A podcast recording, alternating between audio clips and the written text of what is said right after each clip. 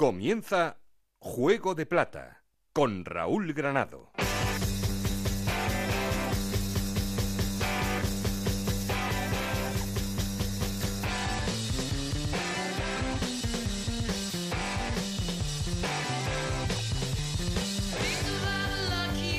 ¿Qué tal? Muy buenas, bienvenidos a Juego de Plata, el podcast de Onda Cero en el que os contamos todo lo que pasa en la Liga 1-2-3.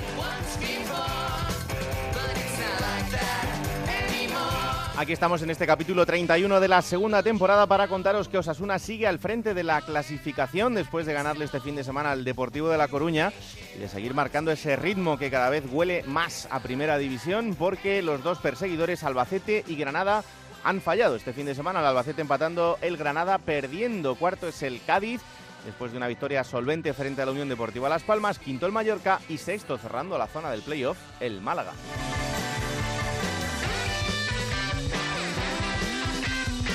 El Málaga que ha sido noticia porque perdía este fin de semana frente al Extremadura y esto ha traído como consecuencia la destitución de Juan Ramón López Muñiz. Le sustituye en el cargo Víctor Sánchez de la Noticia Onda Cero.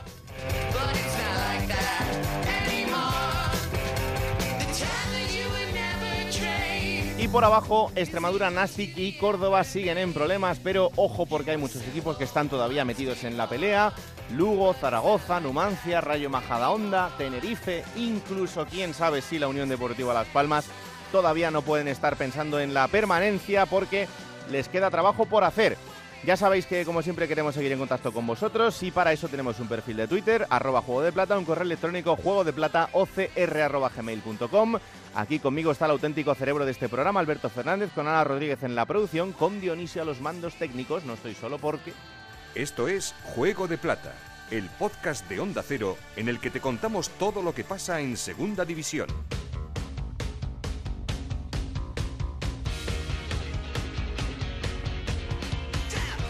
No todas las semanas se tiene a José Dionisio Lago a los mandos técnicos, así que esta semana tenemos que celebrarlo. Pero antes de arrancar y como siempre ponemos en orden resultados y clasificación, Ana Rodríguez, ¿qué tal? Muy buenas. Muy buenas por decir algo, Raúl. Jornada 34 en segunda división que comenzaba con la victoria del Sporting 1-0 ante el Granada. 1-2 ganaba el Extremadura al Málaga. 3-0 la victoria del Almería ante el Nastic de Tarragona. 2-1 ganaba Osasuna a Deportivo de La Coruña. 1-3 la victoria del Tenerife ante el Rayo Majadahonda. Empate a 1 entre el Albacete y el Elche. Empate a 1 también entre Numancia y Mallorca. 0-4 goleada del Lugo en Córdoba.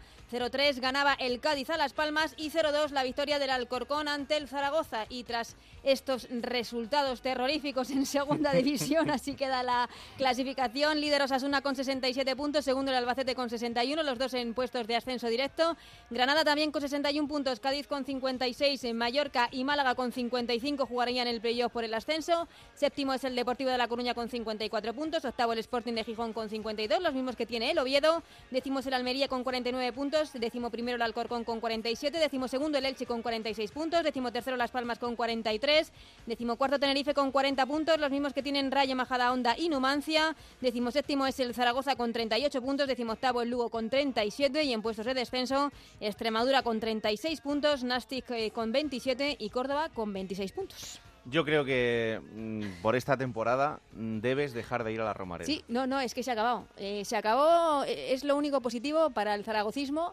Eh, que yo voy a dejar de ir a la Romareda y que entonces se acaba el gafe y, ya está, y se volverá a la senda de la victoria. Por lo pronto empezamos por la jornada que viene que no podemos perder. No, ahí ya no, porque por fin el Zaragoza va a sumar los tres puntos del Reus. Sí. Así que, bueno, una semana más de, trabajo por delante. Eh, pero la verdad es que el Zaragoza no jugó mal eh, frente al Alcorcón. No, pero cuando se tienen muchas ocasiones y muy claras y, no se marcan y con dos ocasiones y media te hacen dos goles, es que es muy complicado, porque es que el Alcorcón hizo dos llegadas y metió dos goles, y tú haces cinco o seis y no metes ninguno, cuando no defines en ninguna de las dos áreas, pues, pues vas a sufrir, y es lo que toca, sufrir, y, este año se está haciendo una temporada muy larga, y bueno, esta semana por lo pronto respiro que a esos tres puntos contra el Reus, a ver si podemos recuperar a James, y, y a otra final en Córdoba. Es que eso es así. Poco a poco. Eso que es. Cada vez va quedando menos, pero. Tanto, pero no se acaba. Hay que ir pasito a pasito, según se está No se demostrando este año en la categoría. Gracias, Anita. Un abrazo. Eh, bueno, vamos a estar ahora con el laboratorio de Enrique Martín Monreal para hacer el análisis como siempre, pero antes, hola Alberto Fernández, ¿qué tal? Muy buenas. ¿Cómo estamos, Raúl? Pues muy bien, aquí para analizar todo lo que ha pasado en esta jornada. Ahora vamos a estar con Enrique, como siempre, en ese laboratorio para analizarlo todo, pero eh, no sé qué te ha parecido una jornada apasionante, cada vez queda menos para el final y en la que por arriba eh, sigue la irregularidad. Sigue la irregularidad y bueno, ya tenemos esa noticia de que Muñiz deja el Málaga y es curioso, de los tres equipos que descendieron eh, el año pasado de primera división, ya los tres han cambiado de entrenador y dos están fuera de playoff y uno, que es el Málaga, está ahí, ahí a punto de, salirse. Entonces es una situación que refleja un poco lo que es la segunda, ¿no? Que no deja tiempo a nadie, es voraz hasta más no poder y lo hemos visto con un Málaga que ha intentado, ha aguantado, pero evidentemente ha ido de más a menos en lo que va de temporada. Y luego por abajo ha habido esta jornada dos partidos muy importantes ¿eh? y casi casi decisivos. Uno, el eh, Rayo Tenerife, Mm. con un buen resultado para los de Oltra, que bueno, pues eh, cogen un poquito de oxígeno, y el otro ese 0-4 contundente del Lugo en Córdoba, ¿no? Que yo creo que era probablemente un match ball, como se suele decir, y el Lugo lo solventó muy bien y dejó al Córdoba en, en ligeros apuros, que vamos a ver la máquina diabólica Mr. Chip vaticinó que el Córdoba se salvaba, pero bueno, de momento no es así. Y hemos tenido el gol más rápido de, de lo que va de temporada. ¿eh? ¿Es verdad? 13 segundos el gol de Jurjevic con el Sporting ante el Granada. Bueno, pues eh, vamos a empezar, como siempre, con ese laboratorio en el que analizamos todo con Enrique Martín Monreal.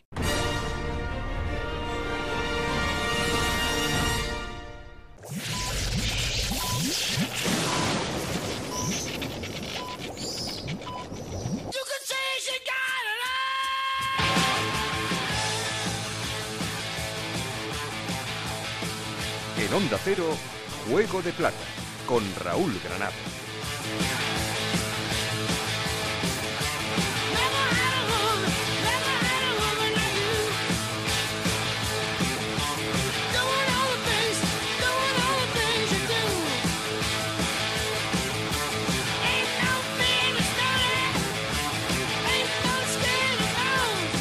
Saludamos, como siempre, al gran, al gran Enrique Martín Monreal. Hola, Enrique, ¿qué tal? Muy buenas. Hola, muy buenas. ¿Cómo estamos después de, de este fin de semana ahí con, con otro golpe complicado? Sí, bueno, tuvimos un golpe en dos, eh, en dos acciones eh, que no fuimos contundentes y, y bueno, y, y el partido se nos puso cuesta arriba. Lo trabajamos, eh, bueno, conseguimos al final sacar 8 o 10 corners, pero bueno, ellos estuvieron bien puestos y, y no pudimos no pudimos hacer hacer nada. Y nada, y esto continúa, quedan ocho jornadas, eh, tenemos vida aún, a pesar de que haya, haya habido equipos que han ganado y tal, pero, pero bueno, eh, nosotros no vamos a bajar los brazos y vamos a seguir eh, trabajando para, para aprovechar de aquí al final el máximo de, de opciones, que prácticamente tienen que ser todas, claro. Claro, evidentemente a estas alturas ya pues eh, poco, poco margen queda, claro, esto, esto es así, las semanas pasan y, y cada vez queda menos. Em, Sí. ¿Cómo están los chavales? Bueno, hoy al principio de semana siempre están un poco más eh, tristones, pero bueno, yo ya les he comentado y ya les he dicho que, que al final, eh, ocho jornadas, 24 puntos, salvamos la categoría fijo. Oh, eso está claro. Dificilísimo, pero están ahí. Quiero decir que hay que pelear domingo a domingo. El sábado tenemos al Sporting, partido complicado, pero como todos, nosotros en casa sí que podemos decir que estamos mejor. La, la verdad es que no estamos, dando- no estamos dando una, pero lo que les he dicho, nos quedan tres balas fuera de casa y muchas veces en fútbol lo que no has hecho eh, en toda la liga lo haces en tres partidos, con lo cual hay que ser optimista siempre. Mm. Oye, que es verdad que este próximo fin de semana es el Sporting, luego el Granada, luego el Extremadura y el Mallorca, pero es que en las últimas jornadas será Córdoba, Elche, Alcorcón y Lugo. O sea que son rivales que al menos van a estar más o menos en una situación eh, parecida a la vuestra o que no se jueguen nada. Sí, sí, efectivamente. Va a haber, va a haber mucha historia. En este momento mm, a nosotros eh, nos dan por muertos, ¿no? Con los resultados del otro día. Bueno, el Nasty y tal. Bueno, bueno, yo aún soy optimista y, y creo, eh, porque bueno, pues uno ha estado en las movidas y cuando parecía que todo el mundo te daba ya por enterrado, pues ha salido adelante y, por qué no va a ser esta, ¿no? Y, y, le puede pasar a cualquiera de los equipos que estamos ahí abajo. por muy complicado que parezca y en este momento parece que unos eh, han sacado la cabeza y parece que sí, pero pero bueno, esto es esto es aún parece corto, pero aún es largo. Hombre, y es que además eh, lo venimos avisando. Fíjate el Zaragoza, que había quien pensaba que ya no estaba metido en el lío. Y bueno, es verdad que todavía tiene que sumar los tres puntos del Reus y eso te da un poquito de, aire más. Pero eh, un equipo como el Zaragoza, que, llega a estas alturas así, eh, va a, no poder permitirse ni un fallo más de aquí al final. ¿eh? Claro, cualquier patinazo que tenga, pues van a estar ahí con miedo, con temor, porque bueno, pues al final tiene el peligro de, poder ir para abajo, ¿no? Y, es complicado, es complicado porque porque ya lo dijimos al principio de temporada, hay grandes equipos, eh, todos quieren ir arriba y, algún equipo seguro que se puede tropezar y ir para abajo. Pero bueno, aún, aún queda mucho para, para todos y, yo creo que esto aún puede dar vueltas, aunque eh, de fuera te digan cosas que no, que está claro, bueno, bueno, bueno, bueno, hemos visto cosas muy, muy complicadas en fútbol y, y hay que creer hasta el último día. Pues sí. Eh, por arriba hemos visto un Albacete que, fíjate, en esto yo creo que, vas a estar en mi barco, o más bien yo en el tuyo, porque tú le conoces bastante mejor que yo. Em, es verdad que el, gol del Elche es un error de, Tomeu en la salida, pero criticar a Tomeu con la temporada que está haciendo eh, y tal y como está dando eh, su nivel y cómo tiene al, equipo, con la seguridad que da ese portero, vamos, me parece increíble en este punto de la temporada. Ya, pero sabes que, que la gente se queda con lo último es curioso, es curioso. Y Tomeu, eh, bueno, ya el año pasado hizo una temporada extraordinaria y este año, pues eh, más de lo mismo, ¿no? Es un portero que, que, apunta a la primera división, vamos, lo tengo clarísimo. Y bueno, porque ha tenido un lapsus, tampoco hay que volverse loco, ¿no? Y también tienen derecho los porteros a, equivocarse. No hace mucho hablábamos del portero del, Real Oviedo mismo, ¿no? Que el pobre tuvo, tuvo un error ahí y es lo que decimos, eh, los porteros eh, van a, en su hábitat natural van a estar y ahí pasan cosas y, no todas son agradables, de vez en cuando también cometen errores, lo que pasa que eh, si un delantero falla un gol parece como que pasa más desapercibido que, un fallo de portero. ¿no? Hmm. El otro día, eh, fíjate, hablaba con un entrenador de primera y me decía que mm, a veces los entrenadores no, no tienen o no tenéis en cuenta al portero como un jugador más de campo que pueda ser útil en ciertos momentos con, con el pie y que al final eh, es perder una opción que, que, puedes tener, ¿no? Que si tienes un portero que es capaz de desarrollar ese juego, ¿por qué no utilizarlo también en la salida de balón o en situaciones complicadas? Sí, incluso Clemente creo que con Molina la selección. aquello fue mucho más, claro. Lateral derecho. Sí, pero bueno, que también, ¿por qué no? Pues hay, hay porteros eh, que tienen habilidad y bueno, yo tenía un central que, que lo probé de portero porque me gustaba me gustaba tener a alguien preparado por si en algún momento sí. y, en plan broma le dije, yo creo, no sé, me, da la sensación que te has equivocado de puesto, ¿eh? Porque Sí, sí, sí, sí. La verdad es que, que joder, me, me quedé sorprendidísimo. Pero bueno, el tío ha seguido de central y está, sigue de central. O mm. sea que, pero sí, es verdad. Eh, bueno, pues a veces eh, encorsetamos demasiado a, ya no solo al portero, sino al futbolista, ¿no? Pues sí. Em, por arriba es verdad que empezaba la jornada un poco rara con esa derrota del Granada. El Granada está entrando en un punto en, este momento en la temporada en el que parece que, igual la pólvora se le está mojando un poquito. Y claro, en el tramo final donde te lo juegas todo y con esa plantilla, con esas capacidades que tienen esos jugadores, eh, hay que reactivarlos como sea para conseguir el objetivo.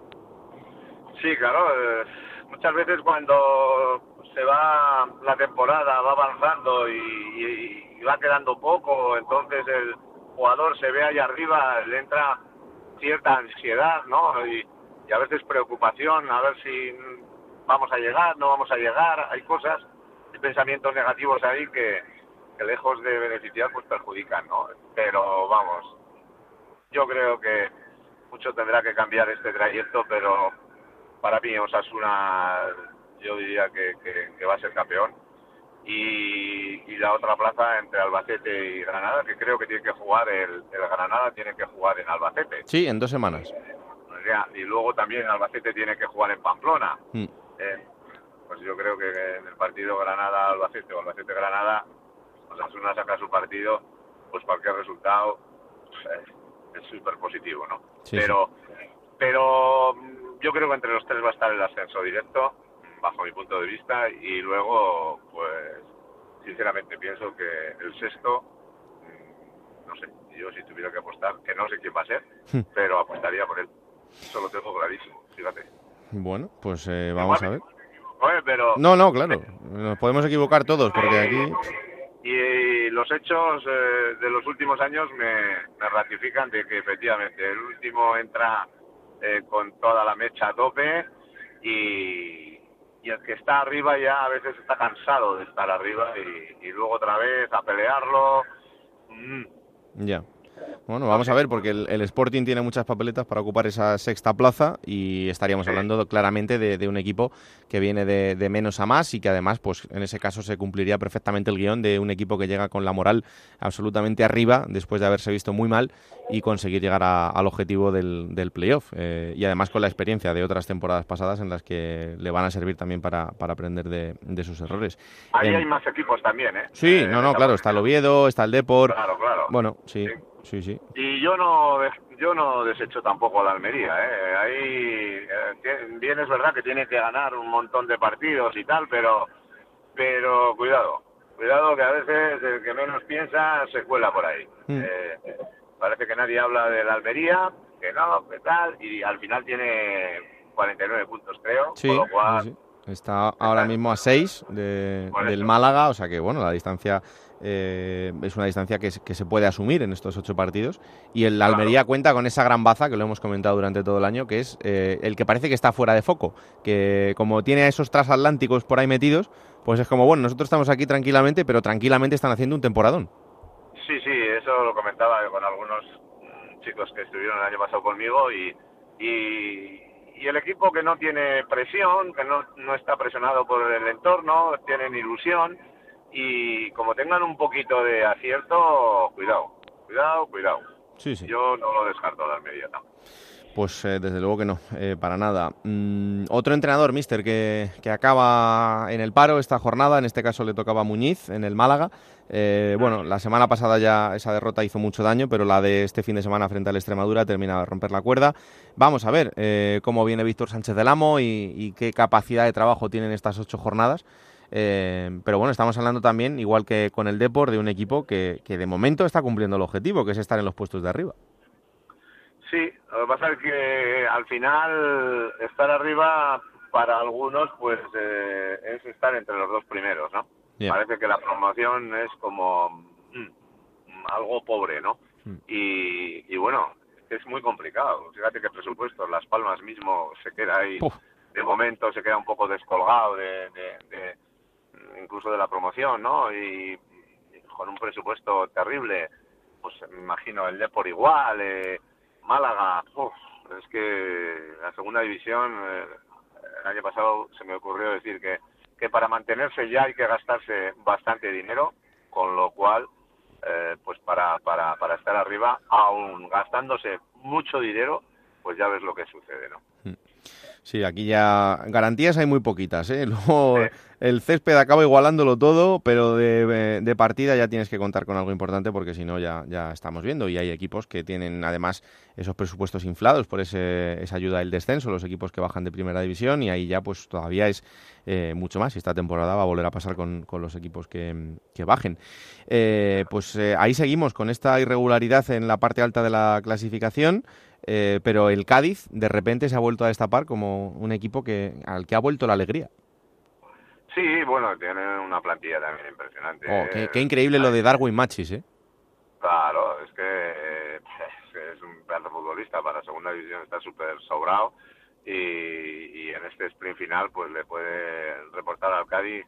Eh, bueno, eh, yo estoy hablando de los tres directos, pero pero igual una arrancada ahora de, aquellas que tuvo el Cádiz eh, a principio de temporada, igual le puede reportar eh, algo más importante, pero pero bueno, la verdad que tiene partidos también durillos, Osasuna creo que tiene que pasar también por Cádiz, y pero pero al final es un equipo que con un potencial terrible que en Navidades han hecho también eh, su esfuerzo y, y, al final pues pues son, son equipazos y antes o después todos no van a despertar pero pero pero algunos sí claro. y el Cádiz pero fíjate a veces que, que, decimos, sobre todo en los medios, eh, unas frases hechas que, que, a veces no se cumplen para nada. Estamos toda la vida diciendo, bueno, acaba de llegar un jugador, periodo de adaptación, vamos a ver cuánto tiempo tarda en entrar en dinámica. Eh, pues eh, Darwin Machis, efectivamente, la categoría sí que la conocía, pero llega en el mercado de invierno, llega al Cádiz y empieza a reventarla y a meter goles por todos lados. O sea, que es que a veces,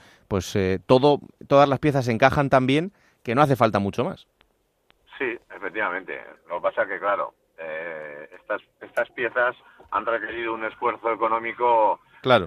importante y los que hemos tenido que, que llegar hasta donde podemos llegar, pues hacemos lo que podemos, pero, pero claro, al final, ¿qué quieres que te diga?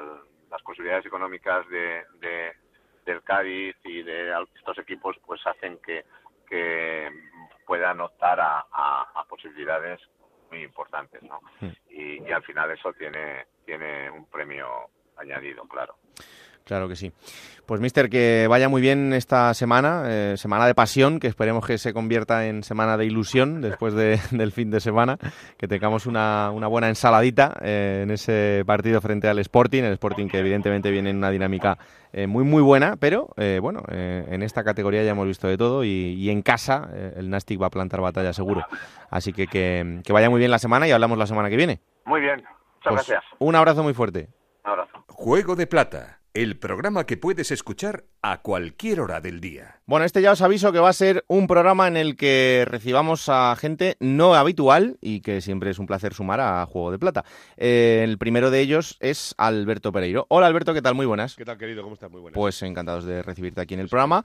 Y el motivo, bueno, pues el motivo es por algo que va a ocurrir este verano y que va a tener una incidencia directa en la segunda división y además en equipos que se van a estar jugando cosas importantes. Y no es otro que ese Europeo Sub-21 que se va a celebrar del 16 al 30 de junio entre Italia y San Marino, donde va a estar la selección española Sub-21 y donde va a haber jugadores eh, en esa convocatoria de España que juegan en segunda división.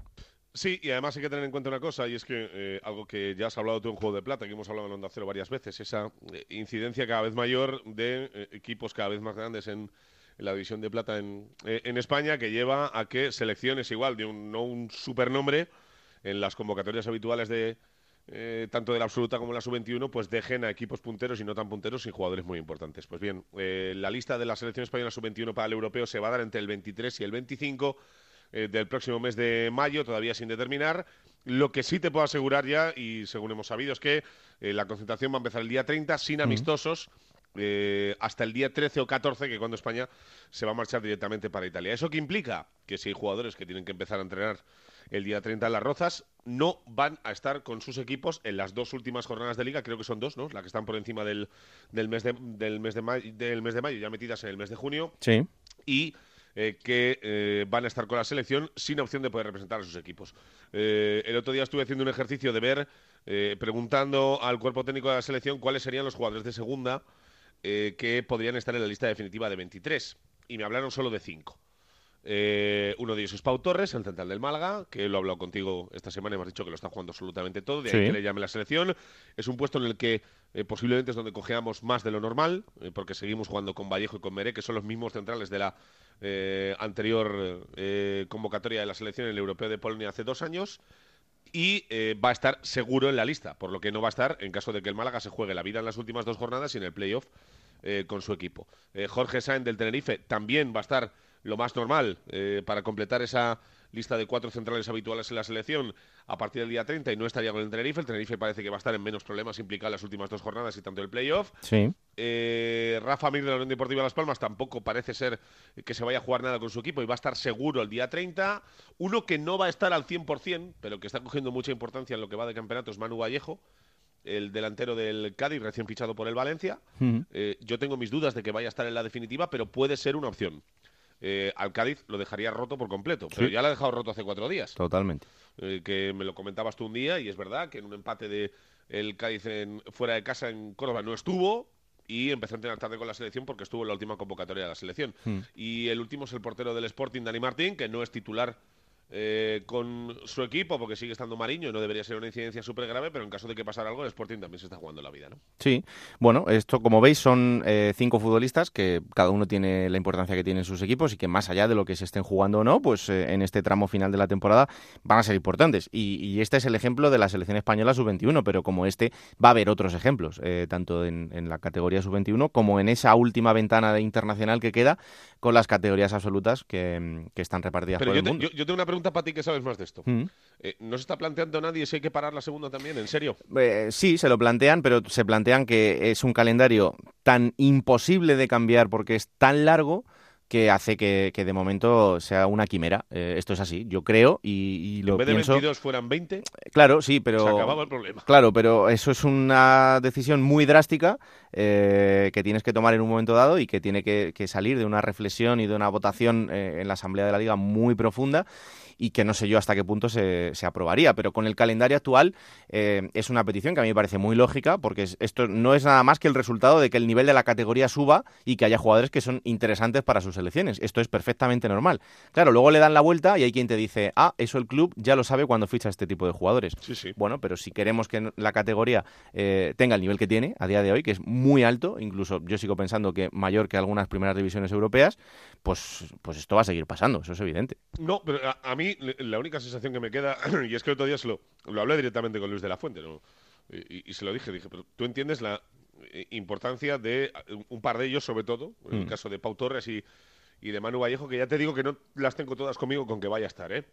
eh y la vería que le haces a sus equipos. Y te dice, a mí me parece perfecto, ellos le pagan la ficha, pero es que yo me estoy jugando en Europeo 21 eh, y los cuatro primeros se van a los Juegos Olímpicos. Claro, a mí se me desmonta el argumento. No, no, sí, los argumentos de las dos partes son perfectamente entendibles. El eh, tema no coincide. Pero, claro, Es que termina el fin de semana del 23, segunda, ¿no? Sí, sí, sí. claro, eh, la liga... termina casi antes que el europeo. La liga, bueno, no, la liga va a terminar el 9 de junio eh, esa es la última jornada, la 42, y luego el 12, eh, 12 y 16 primer playoff, segundo 19 y 23 de, pues el junio. Europeo, eh, el europeo igual termina, para nosotros podría terminar el 23 también si no pasamos el grupo. Claro, no. que no jugarían ni un solo partido. Eh, Luis de la Fuente dirá, pues si quieren estar tranquilos, que el Málaga y el Cádiz cumplan con sus objetivos en las 42 jornadas y, así están tranquilos. Pero bueno, al final esto es una situación que se va a producir y que por eso os queremos trasladar para que seáis conscientes de que, de que esto va a pasar en, en muy poquito tiempo y, que poca solución tiene, nada más que, bueno, eh, cada uno quejarse por su parte. Sobre todo porque se enteren los equipos, porque el otro día lo estaba hablando con alguno de los jugadores y ya te digo yo que los equipos no se lo habían ni planteado. Bueno, al final eh, entras en la dinámica de partido, partido, partido y no piensas en, lo que, en lo que viene después, pero, pero esto va a llegar y además eh, no tardando mucho. Así que contado queda. Oye, un placer como siempre. Un abrazo, mañana te veo. Venga, chao. Chao, chao, chao. Bueno, pues ahí queda esa información que nos cuenta Alberto Pereiro sobre algo que se va a producir este verano y que desde luego que va a influir a, los clubes, como es eh, el Europeo Sub-21.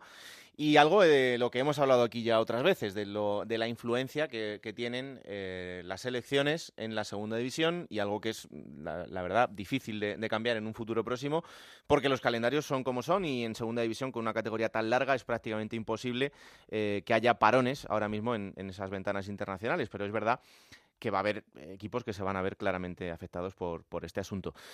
Está por aquí Alberto Collado y como siempre es un placer. Hola Alberto, ¿qué tal? Muy buenas. ¿Qué tal Raúl? Muy buenas. Pues mira, por ahí podemos empezar, por algo que hemos hablado en este tramo de, la temporada y es lo que pasa cuando llegan las ventanas internacionales y la segunda no para, ¿no? Eh, al final el nivel de los equipos está subiendo y acceden a futbolistas que son de un nivel que son importantes para sus selecciones, ya no solo las sub-21, sino también las absolutas. Mi opinión es un poco eh, impopular eh, porque yo entiendo ese razonamiento y obviamente lo comparto, es verdad. Yo siempre lo he dicho, la segunda división española eh, para mí es la segunda división eh, con más nivel que hay en, Europa. Dice Venegas que es la inglesa y siempre le digo, ojalá una Supercopa entre los mejores de, de España y de Inglaterra y saldríamos de dudas.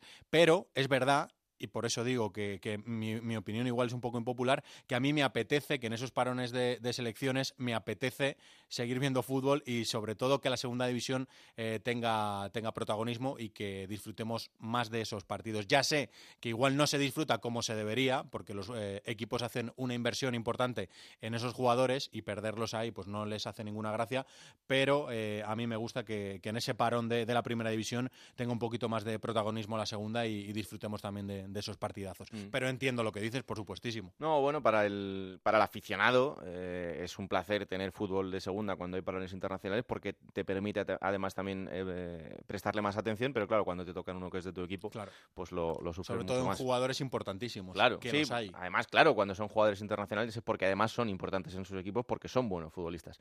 Pero en fin, esto, esto es así. Eh, esta jornada nos deja el pinchazo del Albacete eh, con el Elche, que es verdad que sigue siendo segundo en la clasificación y que sus opciones están intactas. Pero bueno, parece que además con ese pinchazo del Granada también se amortigua Es que- todo un poco más. Fíjate qué curioso, eh, el Albacete ha empatado los dos últimos partidos en casa y de manera similar contra el Tenerife y el de este último pasado fin de semana contra el Elche. Digo de forma similar, eh, en un error, el otro día en, en el anterior partido contra el Tenerife fue un error eh, de la defensa, eh, este fin de semana contra el Elche ha sido un error de Tomeu Nadal, que vamos a aprovechar para decirlo, si el Albacete está segundo Hombre. es porque tiene un porterazo Vamos. soberbio, pero eh, curiosamente en estos dos partidos, Raúl, que el Albacete se ha dejado puntos, que solo ha sumado uno, Mm. en su casa además, con su público, que se le queda a la afición una sensación eh, pues casi de derrota.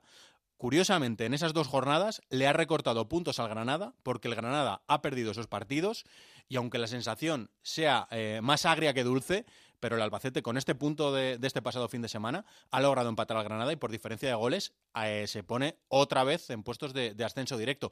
O sea que es verdad que las sensaciones obviamente eh, no son buenas porque te veías con una victoria a falta de, de ocho minutos, creo que fue el último sí, gol, contra el Tenerife fue en el último suspiro, pero oye, los números están ahí, lo decías tú, el Granada también está fallando. No sé si decir fallando, porque es que los rivales también, este pasado fin de semana en Gijón, que cómo está el Sporting, Sí, con 52 puntos. Pero es verdad que eh, yo creo que son dinámicas diferentes. El Albacete sigue jugando muy bien.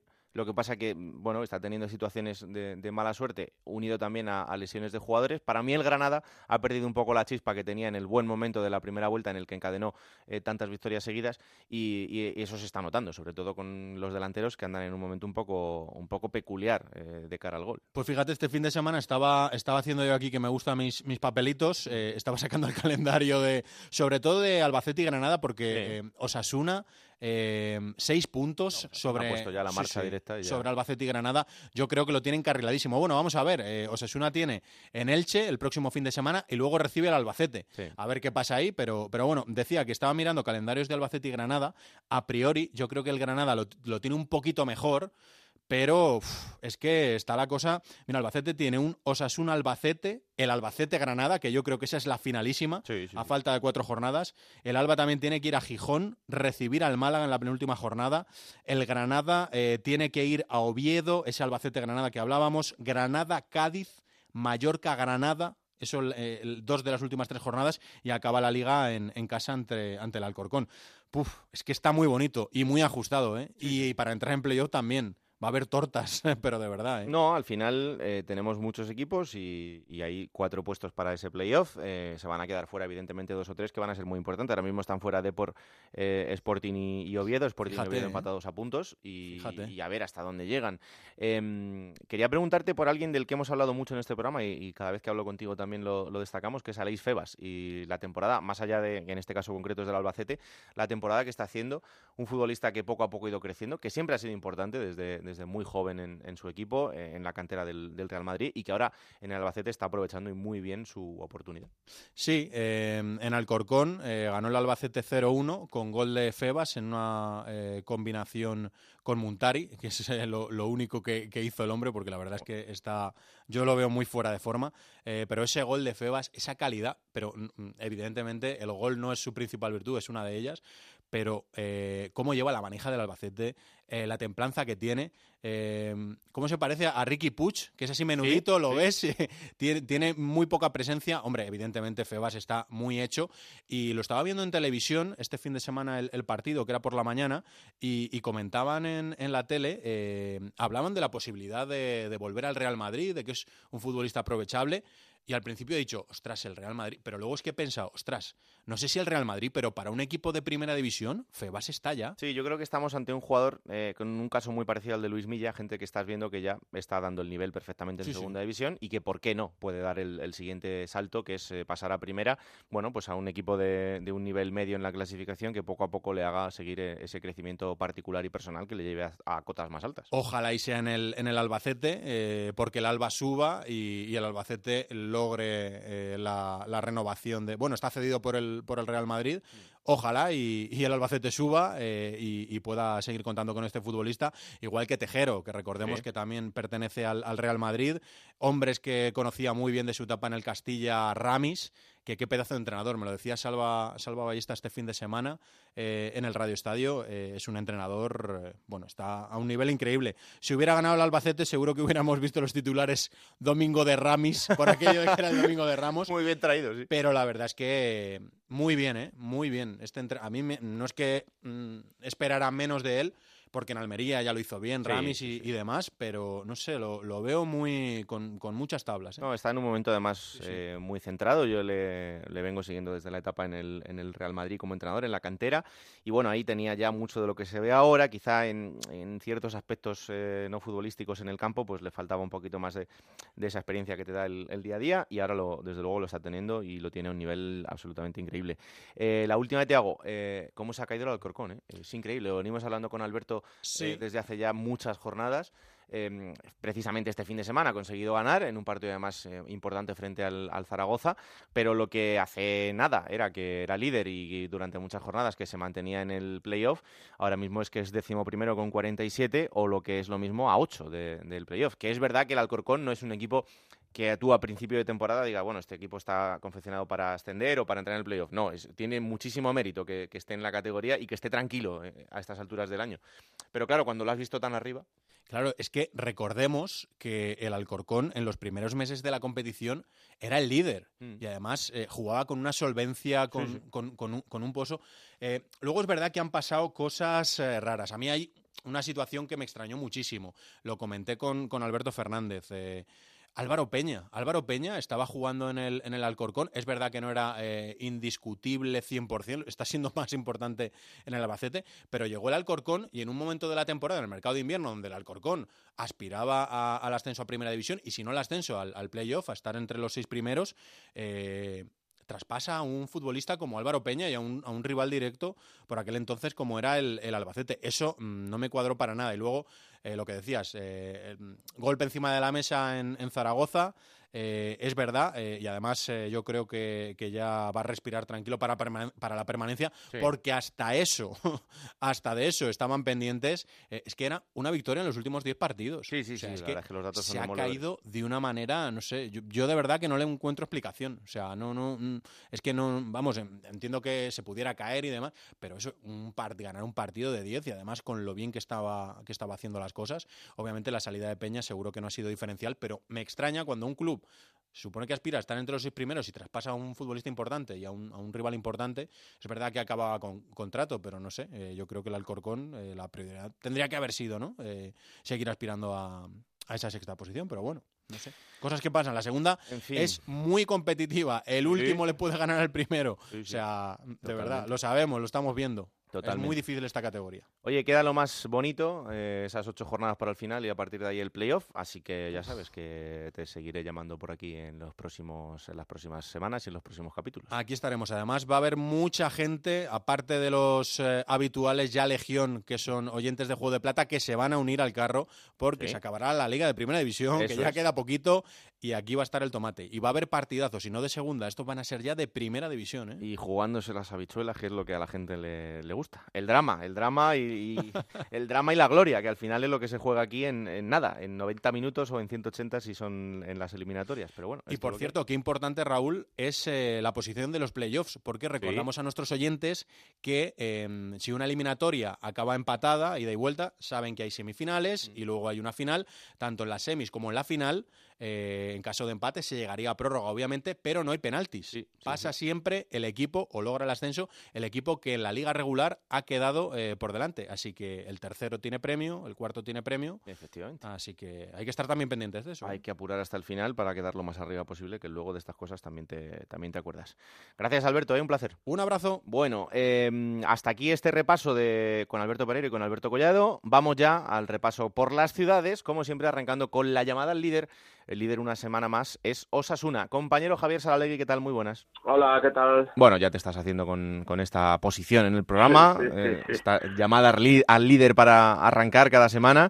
Y, es que cada vez, bueno, pues esto tiene más, más pinta de, ascenso directo eh, y más después de aumentar la, la, ventaja este fin de semana respecto al Albacete y ser ya seis.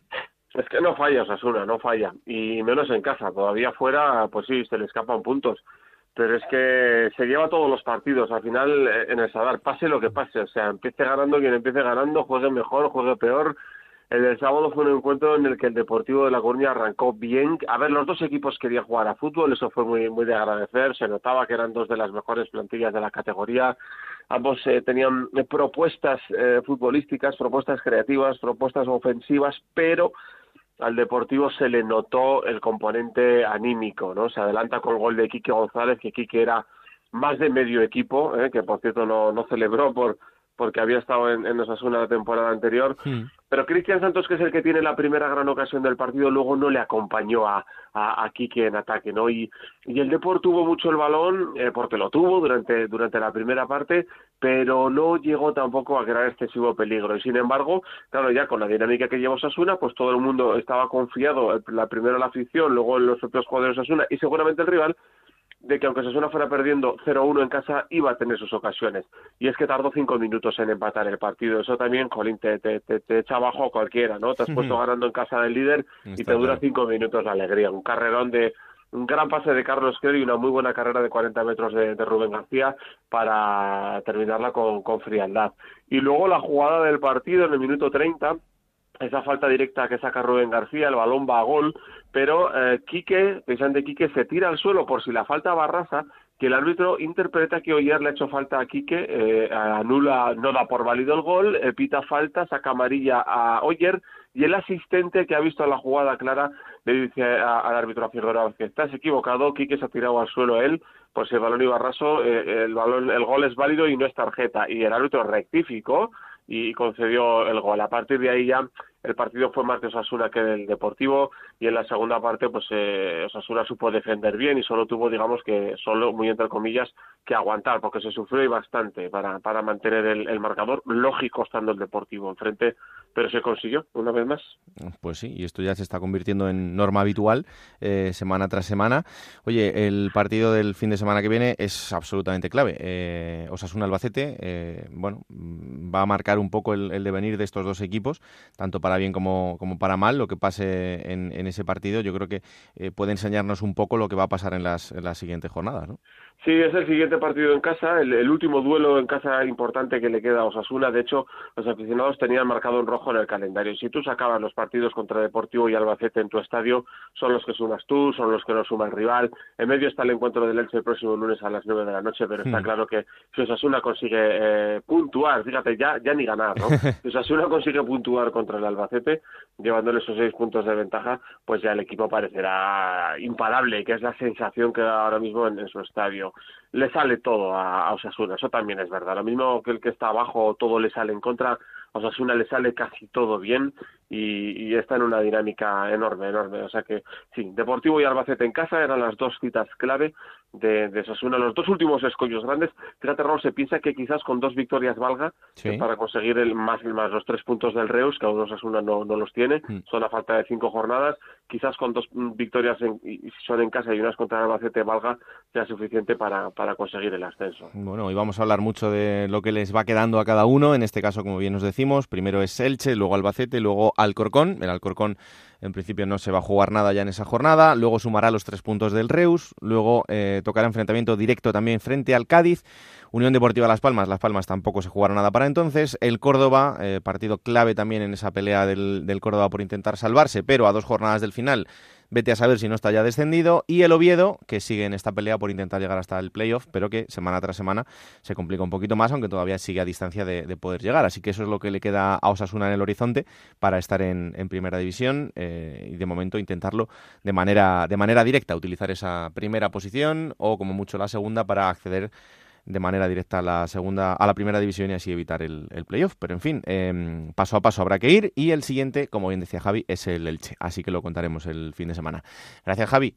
Un abrazo, adiós. Y de Pamplona vamos hasta Albacete porque el conjunto albaceteño es el segundo en la clasificación con 61 puntos después de que este fin de semana empatase a uno frente al Elche. Compañera Juan y Serrano, ¿qué tal? Muy buenas. Muy buenas, compañeros. Bueno, pues eh, pequeño pinchazo del Albacete, eh, aunque es verdad que es un partido en el que mm, el Albacete lo intentó y mucho, pero el Elche le, le puso en problemas. ¿eh? La verdad es que sí, es que el Elche se había propuesto pues eh, no venir precisamente a Albacete a poder ser testigo ¿no? de, la, de la fiesta, que por momento celebró la afición que se veía eh, a, con puntos por encima del de Granada y en ascenso directo, que aunque está, pero con más holgu, eh, holgura, pero eh, el Elche vino a ponerlo difícil y a mantener esos buenos resultados que prácticamente le han le han asegurado también la permanencia en segunda división. Y es que eh, los de Pancheta acumulan varias jornadas eh, sumando y eso hizo también que eh, bueno pues el ambiente que se vivió en el partido entre Albacete y Elche fuera aún mayor porque bueno pues hay que decir que el Carlos del Monte registró la mejor entrada de la temporada con 13 más de 13.300 espectadores pero 2.000 de ellos procedían ¿no? de la de la ciudad ilicitana Ah, hay que decir que, bueno, ese empate, pues aguó, como decimos, esa fiesta que se preveía por momentos en la ciudad de Albacete, eh, pero eh, se dio un buen partido, eh, igualado por momentos, en el que también el Elche fue también eh, eh, por muchos minutos eh, dominador, sobre todo en la primera parte. Eh, no, no es que hubiera eh, excesivas ocasiones, pero ahí está ese gol de Eugeni que pone por delante al Albacete en el minuto 53 cuando el, el Elche que había salido mejor en la segunda parte pues estaba intentando no abrir abrir el, el electrónico Hmm. eh, y luego bueno pues aunque sí que los de Pancheta contaron con ocasiones claras como o una, un disparo de Javi Flores y otra de Iván Sánchez que fue uno de los jugadores más en activo de, del conjunto eh, franjiverde ahí apareció Tomeu Nadal al igual que apareció también en la jugada determinante digamos eh, del partido que fue ese error. Eh, Eso te iba a decir, que ese, es verdad que en el gol de, del Elche hay un error de, de Tomeu, pero claro, es que con el temporadón que está haciendo Tomeu es como para criticarle, que también he visto alguno por ahí echándole la culpa del otro día, pero es que es increíble, está dando un rendimiento espectacular. Claro, es, es de los poquitos fallos que ha tenido durante la temporada, eh, pues es destacable no que un fallo que es algo cantoso, pero resulta más en su caso por el temporadón que está haciendo y que encima cuesta un gol de tanta importancia al Albacete Balompié. Supuso el empate, esa pérdida de dos puntos eh, por segunda vez consecutiva en casa, porque también ocurrió en Tenerife y volvieron esos fantasmas también de aquel partido. Pero bueno, mm, hay que. eh, eh, Tomeu se vio por, en el momento eh, que, se, que, que se marcó ese gol el Elche, Carlos Castro en concreto, y luego también, seguidamente, cuando el, el árbitro eh, pitó el final, pues se vio ¿no? el apoyo de, de tanto de, de los compañeros como del equipo rival, sabedores de que había sido un palo importante para el portero, que esperemos eh, se recupere pronto, es un trance que, que habrá que llevar, pero no, no queda al margen el te- la temporada, la gran temporada y, la calidad de portero que tiene Tomeu Nadal. No se pueden sobrecer por este pinchazo que, insistimos, dolió al Albacete, favoreció mucho al Elche, pero hay que decir también que eso no impidió que el Albacete a día de hoy, Hmm. esta semana, se encuentre en puestos de ascenso directo, segundo que era también parte del objetivo, ¿no? Eh, y más teniendo en cuenta que ya pues eh, cuentas con cinco puntos sobre el cuarto clasificado, ¿no? Ahora es también una brecha importante. Claro que sí, eh, y lo que le queda por delante al Albacete, ya sabéis que estamos repasando un poco el calendario de todos, eh, lo siguiente será enfrentarse a la Unión Deportiva Las Palmas, luego ir al Sadar para enfrentarse a Osasuna, ojo a este partido en dos jornadas, lo decíamos antes con, con Javi, ese Osasuna-Albacete que va a marcar el destino próximo de los dos equipos, Albacete-Numancia, Rayo Majadahonda, eh, luego el Granada, luego el Sporting de Gijón, luego el Málaga y terminará la liga con el Almería, o sea que el calendario del Albacete desde luego que no es eh, nada benevolente, en este caso también Nada, lo hablábamos antes con Collado, es, eh, va a ser es- complicada esa parte, ¿eh, Juan? Muy, muy, muy complicado. Y como has apuntado, el de Osasuna será partido crucial para el devenir de, de ambos conjuntos, pero también yo creo que eh, esa visita al Carlos Belmonte del Granada, unas semanas después, también eh, va, va a decidir ¿no? mucho de, de lo que ocurra en la zona alta de la tabla en esta segunda división que está bueno emocionantísima en, en muchos aspectos sobre todo en bueno es como siempre no en el plano eh, eh, la parte baja pero sobre todo lo estamos viendo también en la zona alta. Con eso es una algo más destacado, pero ahí están en un brete los equipos que están compitiendo por esa segunda plaza, digamos, por, ascender de manera directa a Primera División. Y en esa pelea está el Albacete y desde luego que va a estarlo en estas jornadas que quedan por delante, así que poco a poco iremos contando cómo, cómo van las cosas. Gracias Juan y un abrazo. Muy bien compañeros, hasta luego. Gracias Juan y vamos hasta Granada. El Granada es uno de los damnificados esta jornada porque caía en el Molinón frente al Sporting de Gijón, sigue en esta irregularidad, pero eh, bueno, después de ese empate del Albacete como que se amortigua un poco esa, el, ese a palo de, la derrota del fin de semana porque queda empatado a 61 puntos. Es verdad que eh, de haber conseguido la victoria o al menos sumar, pues la situación le hubiera devuelto a la segunda posición y por tanto al, puesto de mm, ascenso directo a, a Primera División. Vamos hasta Onda Cero en Granada. En Granada, hola Pedro Lara, ¿qué tal? Muy buenas. Hola, ¿qué tal, Raúl? Muy buenas. No sé si ha sido un bajón muy grande, pero eh, es verdad que el Granada eh, caía frente al Sporting con un gol muy, muy tempranero del, Sporting, eh, incapaz de, remontarlo en, los 90 minutos. Sí, yo creo que seguro que el más tempranero de la temporada, seguro, y habría que mirar la historia del fútbol si hay alguno que se ha producido antes que ese, ¿no? Seguramente habrá habido alguno que... Hmm. Pero yo te voy a decir lo que se va a comentar durante toda la semana en Granada. Después de que Albacete no ha sido capaz de vencer al Elche, ha dejado vivo al equipo rojiblanco, es verdad que pierde la segunda plaza, pero aquí durante la semana se va a hablar que el equipo es verdad que perdió en Gijón, pero que mereció tal vez algo más, sobre todo en virtud del juego desplegado durante la primera parte. Es decir, las cosas como son.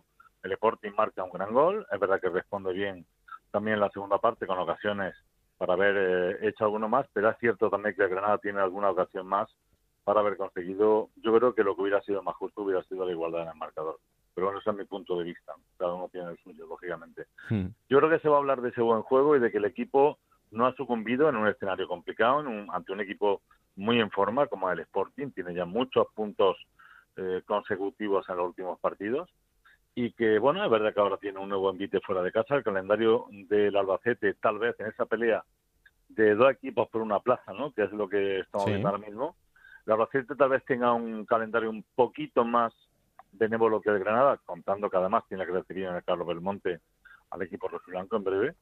Y, bueno, pues en esa pelea estamos. Yo, sinceramente, no vi mal al, Granada. Por ejemplo, lo vi peor en Soria, ¿no? en esa derrota frente al Numancia. Bueno, es un consuelo pobre, pero es así. Es verdad que el equipo, eh, pues tal vez eh, Raúl no tenga la gran brillantez que mostró en la primera vuelta de la competición, o en algún momento incluso del comienzo de la segunda vuelta, ¿no?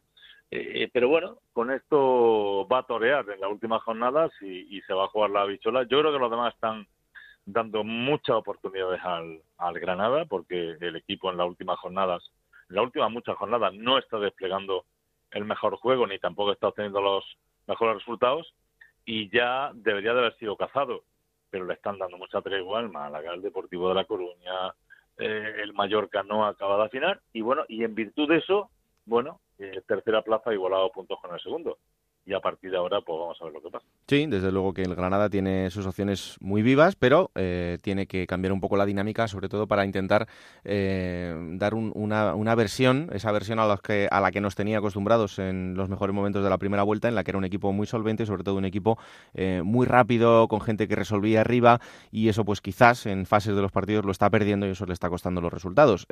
hablando del calendario, igual que hemos hablado del resto, lo siguiente, como decía Pedro, es el Lugo, luego tendrá que enfrentarse al Nastic, equipo también de la zona baja de la clasificación, luego Oviedo, apurando esas opciones de playoff, luego Tenerife, que en principio eh, a esas alturas ya debe estar en una situación un poquito más tranquila que la de ahora, pero es que luego vienen tres enfrentamientos directos, Albacete, Cádiz y Mallorca, van a ser eh, tres partidos durísimos y el último de la temporada será frente al Alcorcón, ese es el calendario que tiene el Granada, que hay que recordar, ya ha sumado los tres puntos del Reus, así que, bueno, pues eh, prácticamente en esas tres jornadas a cuatro del final es donde se va a jugar todo, en enfrentamientos muy, muy directos eh, para estar en, primera división de manera, de manera directa, eh, valga la redundancia, con, eh, en este caso yo creo que la segunda posición, porque la primera cada vez está más complicada después de que Osasuna se muestre intratable. Así que esto es lo que hay, Pedro, con esos, con esos hay que jugar.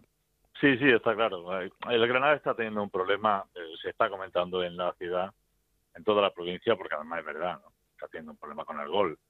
La pura verdad, yo creo que Diego Martínez ya ha decidido que no debe haber psicosis en ese sentido, pero la verdad que los arietes no están funcionando de cara a lo que tienen que hacer y para lo que son contratados fundamentalmente, que es meter goles, ¿no? Hmm. Y es que Antonio Puertas tiene 10 y entre los dos arietas, tanto Rodrigo como Adrián Ramos, tienen 6, ¿no? Claro. Y con esos números es muy difícil porque tú sabes, Raúl, y saben los oyentes, que a veces los goleadores, los oportunistas, la gente que juega arriba, que juega como referencia, eh, con un solo gol a lo mejor hacen bueno un partido malo, ¿no?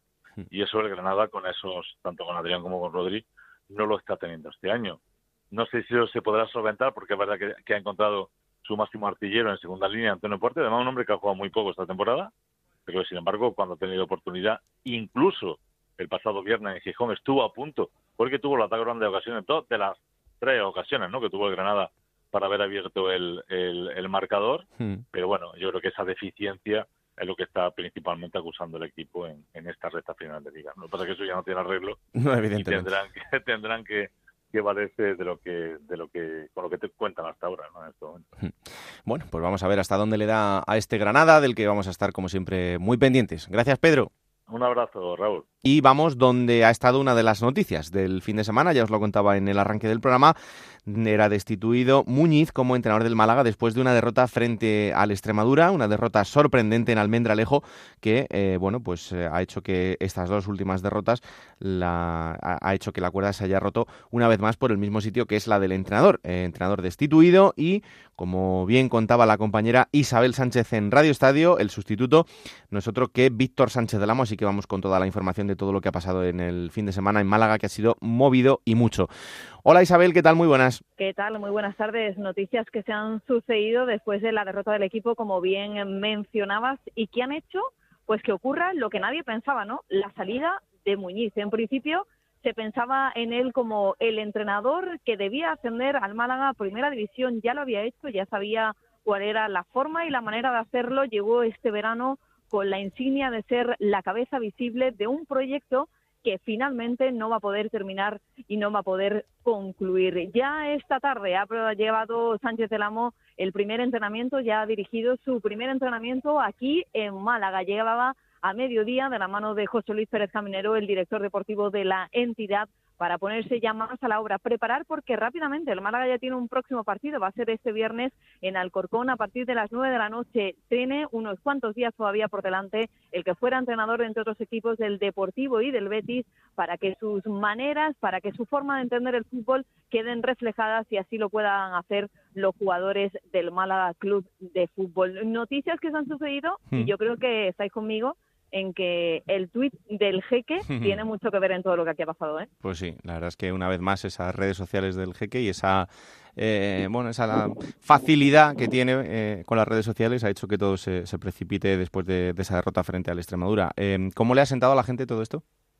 Pues la verdad es que la derrota del Extremadura dolió muchísimo a la afición del Málaga. Ya había mucha gente que llevaba semanas pidiendo que hubiera un cambio, que hubiera una remodelación, porque daba la sensación de que el vestuario había dejado de creer en este proyecto y en la intención del equipo de ascender a primera división. También había un poco de tensión entre la dirección deportiva, entre Caminero y el propio entrenador y el propietario, el jeque Altani, que lleva aquí desde el mes de febrero por motivos judiciales, tampoco tenía demasiado vínculo con el entrenador y tampoco hacía demasiada aparición por los entrenamientos del primer equipo. El técnico asturiano seguía insistiendo en que para lo que había venido aquí a Málaga, que era que para ascender el equipo, todavía había opciones. Y es que durante toda la temporada el equipo ha estado en puestos de playoff. Eso sí que no se le puede recriminar a un Muñiz que finalmente, después de lo que ocurrió el sábado, va a tener que poner tierra de por medio y va a tener que cumplir su cuarta etapa en esta entidad malaguista. Bueno, pues eh, lo siguiente para el Málaga será, como bien decía Isabel, venir hasta Alcorcón, a la capital de España, después Mallorca, Cádiz, Oviedo, Zaragoza, Málaga, eh, perdón, Albacete y la última jornada frente al Elche. Ese es el calendario que tiene por delante el Málaga. Eh, Isa, me voy a quedar por aquí con una visita de lujo que tenemos aquí a Salva Ballesta, así que si te parece voy a analizar con él todo esto que está pasando por Málaga yo lo voy a ver en estos días, ¿eh? en Semana Santa de Málaga, que yo sé que no se la pierde. Está claro. Un abrazo, gracias como siempre, Isa. Un beso, hasta luego. Bueno, ya nos contaba Isa lo que había sucedido en Málaga después del partido del fin de semana, que terminaba con la destitución de Muñiz. El Málaga caía 1-2 frente al Extremadura y más allá de la información, es un placer para mí recibir aquí en Juego de Plata al gran Salva Ballesta. Hola Salva, ¿qué tal? Muy buenas. Muy buenas, ¿qué tal? Un lujo tenerte aquí en nuestro programa de la segunda división. Eh, bueno, el Málaga parece mentira, pero estamos viendo instituciones de entrenadores, lo vimos con Nacho González, de equipos que están por arriba en la, en la clasificación. Empiezan los nervios, queda muy poco para el final y hay que cumplir los objetivos. Está claro, ¿no? Y sobre todo eh, equipo y club como, como el Málaga, ¿no? Que, bueno, está en segunda, está claro que están en segunda por méritos propios, pero como, como envergadura, como ciudad, como club, como afición, pues tiene que, que volver lo antes posible a, a, la categoría de oro, ¿no? Y en ese caso, pues tiene mucha exigencia y bueno, y en este caso no se puede permitir eh, el estar fuera de, esos puestos, ¿no? Mm. Son dos victorias en los últimos 12 partidos. Esto es lo que al final ha terminado rompiendo la, cuerda de Muñiz. Muñiz que eh, era un hombre que, tenía un, asentamiento en la ciudad y en el equipo importante. O sea que imagino que no ha sido una decisión fácil tampoco. Bueno, eh, no deja de ser un entrenador, igual que otro. Está claro que, lo que prima eh, muchas veces no es el trabajo día a día, son los resultados. Eh, llevaba, me parece, cinco puntos de los últimos quince. Quizás en otro equipo, pues a lo mejor la cuerda se puede, se puede tensar un poquito más, pero las necesidades de, de, como te digo, ¿no? de un club y de, de, un equipo como el Málaga con una grandísima plantilla, eh, pues requiere estar ahí y, mostrar sobre todo, pues bueno, lo que, lo que yo escucho y sobre todo leo cuando voy a Málaga, que voy muy a menudo, pues es eh, que la gente no está contenta con, cómo está desarrollando el juego el, eh, equipo eh, y bueno y está claro que, que, para cualquier aficionado por los que vemos eh, fútbol no te daba una solvencia ni una superioridad de cara a, a los rivales desde mi punto de vista teniendo teniendo una muy buena plantilla. Mm. Lo bueno de esto es que todavía hay tiempo como para cumplir el objetivo y para, y para arreglarlo. Es verdad que queda poco, quedan ocho partidos, pero el Málaga tiene tiempo todavía material. No sé si como para llegar a los puestos de ascenso directo, pero sí, desde luego, para tener un puesto importante en el playoff. Hombre, claro que queda, queda tiempo, queda tiempo, queda, queda eh, partidos. Eh, eh, yo creo que el entrenador que, que ya se ha, se ha anunciado, Sí. Eh, Víctor Sánchez Lamo yo creo que es una persona, un entrenador muy capacitado. Yo siempre lo he definido eh, para mí de los jugadores más preparados, más cultos del mundo futbolístico y lo que está claro que va a poner eh, todo de su parte con todos sus conocimientos para, para darle la vuelta y sobre todo devolver un fútbol eh, vistoso, un fútbol que ilusione a la grada y un fútbol que en cada momento se vea que el Mala quiere ir a por el partido. Mm. Oye, Salva, en este momento tú que tienes las dos visiones, la del futbolista y la del entrenador, cuando queda tan poco y hay un objetivo real que tienes que, hacer en tan poco tiempo, ¿es más importante a veces lo psicológico que lo futbolístico? Que no te quepa dudas. Ahora mismo el equipo para lo que queda físicamente estará trabajado, eh, ya a lo mejor en los aspectos físicos no vas a ganar eh, mucho y, si yo mm, fuera el que estuviese ahí, está claro que incidiría sobre todo en, el aspecto mental, en recuperar a los jugadores que, menos están jugando, en hacer creer al jugador que, bueno, que el rendimiento que están dando es inferior a lo que ellos son capaces de dar, le tocaría bastante lo que es eh, la fibra, eh, la ilusión y que bueno, y que ellos están allí primero porque han demostrado estar a la altura y ser, y poder ser jugadores de, un club como, como tan grandioso como, como el Málaga, ¿no? Y sobre todo pues eh, darle esa confianza a los jugadores de que desplieguen su, su máximo potencial en el terreno de juego, ¿no? Y yo creo que Víctor es, es un, un entrenador didáctico, es un entrenador con, nombre, es un entrenador que sabe perfectamente lo que hay en el terreno de juego, es un entrenador que es serio, pero a la vez sabe transmitir eh, alegría en un vestuario, cosa que, es necesario y no tengo duda que, es una de las cosas que, creo que, se necesita vamos, lo va a conseguir seguro. Te hago dos últimas. Em, damos por hecho muchas veces que cuando un futbolista pasa a ser entrenador, ya va a ser buen entrenador por el hecho de que ha sido futbolista, pero no siempre es así. Pero es verdad que a veces tiene más fácil llegar al, jugador. Bueno, esto es una pregunta que, bueno, quien esté escuchando y que no haya sido futbolista, eh, lo mismo puede estar en desacuerdo y seguramente está, estará en desacuerdo.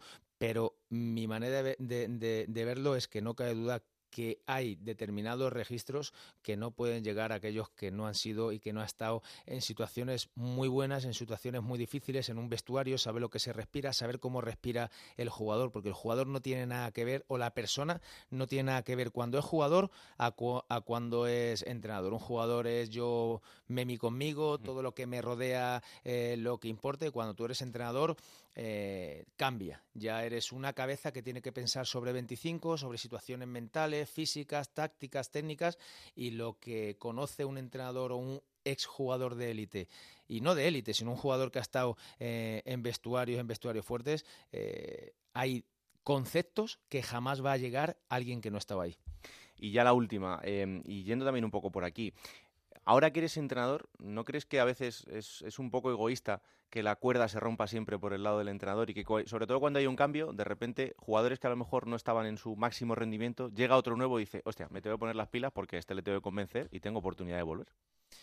Está claro que siempre, o normalmente siempre se rompe por, por, por, la cuerda del entrenador. Mira, la, profesión de entrenador es una profesión en la que eh, para mí la palabra esa que se suele decir experiencia o, tiempo sí, es importante, pero no es lo mismo como cuando yo siempre digo, te vas a operar de corazón, ¿a quién buscas? Al que haya operado 500 o 600 corazones. En este caso no, porque primero yo creo que te tienes que rodear de un buen equipo técnico, tener gente cualificada, incluso gente que es superior a ti, porque si no el tapón lo, lo tienes tú. Y, bueno, y por mucho que tú prepares un partido que te quede noches eh, en vela, como, como nos quedamos viendo a los rivales, al mismo equipo, haciendo, como digo yo, dibujitos, si en el minuto uno el, central se, se, duerme, se anticipa el delantero y te hace gol, no vale para nada ni todo el trabajo, ni tu experiencia, ni, ni tu nombre, ni tu dónde has estado. Entonces, ¿dónde tiene que estar ahí? Pues el entrenador que es capaz de otra vez reactivar a esa plantilla, ¿no? Pero, pero es una presión en la que muchas veces tu trabajo personal y dedicación profesional no está eh, relacionada con, los resultados.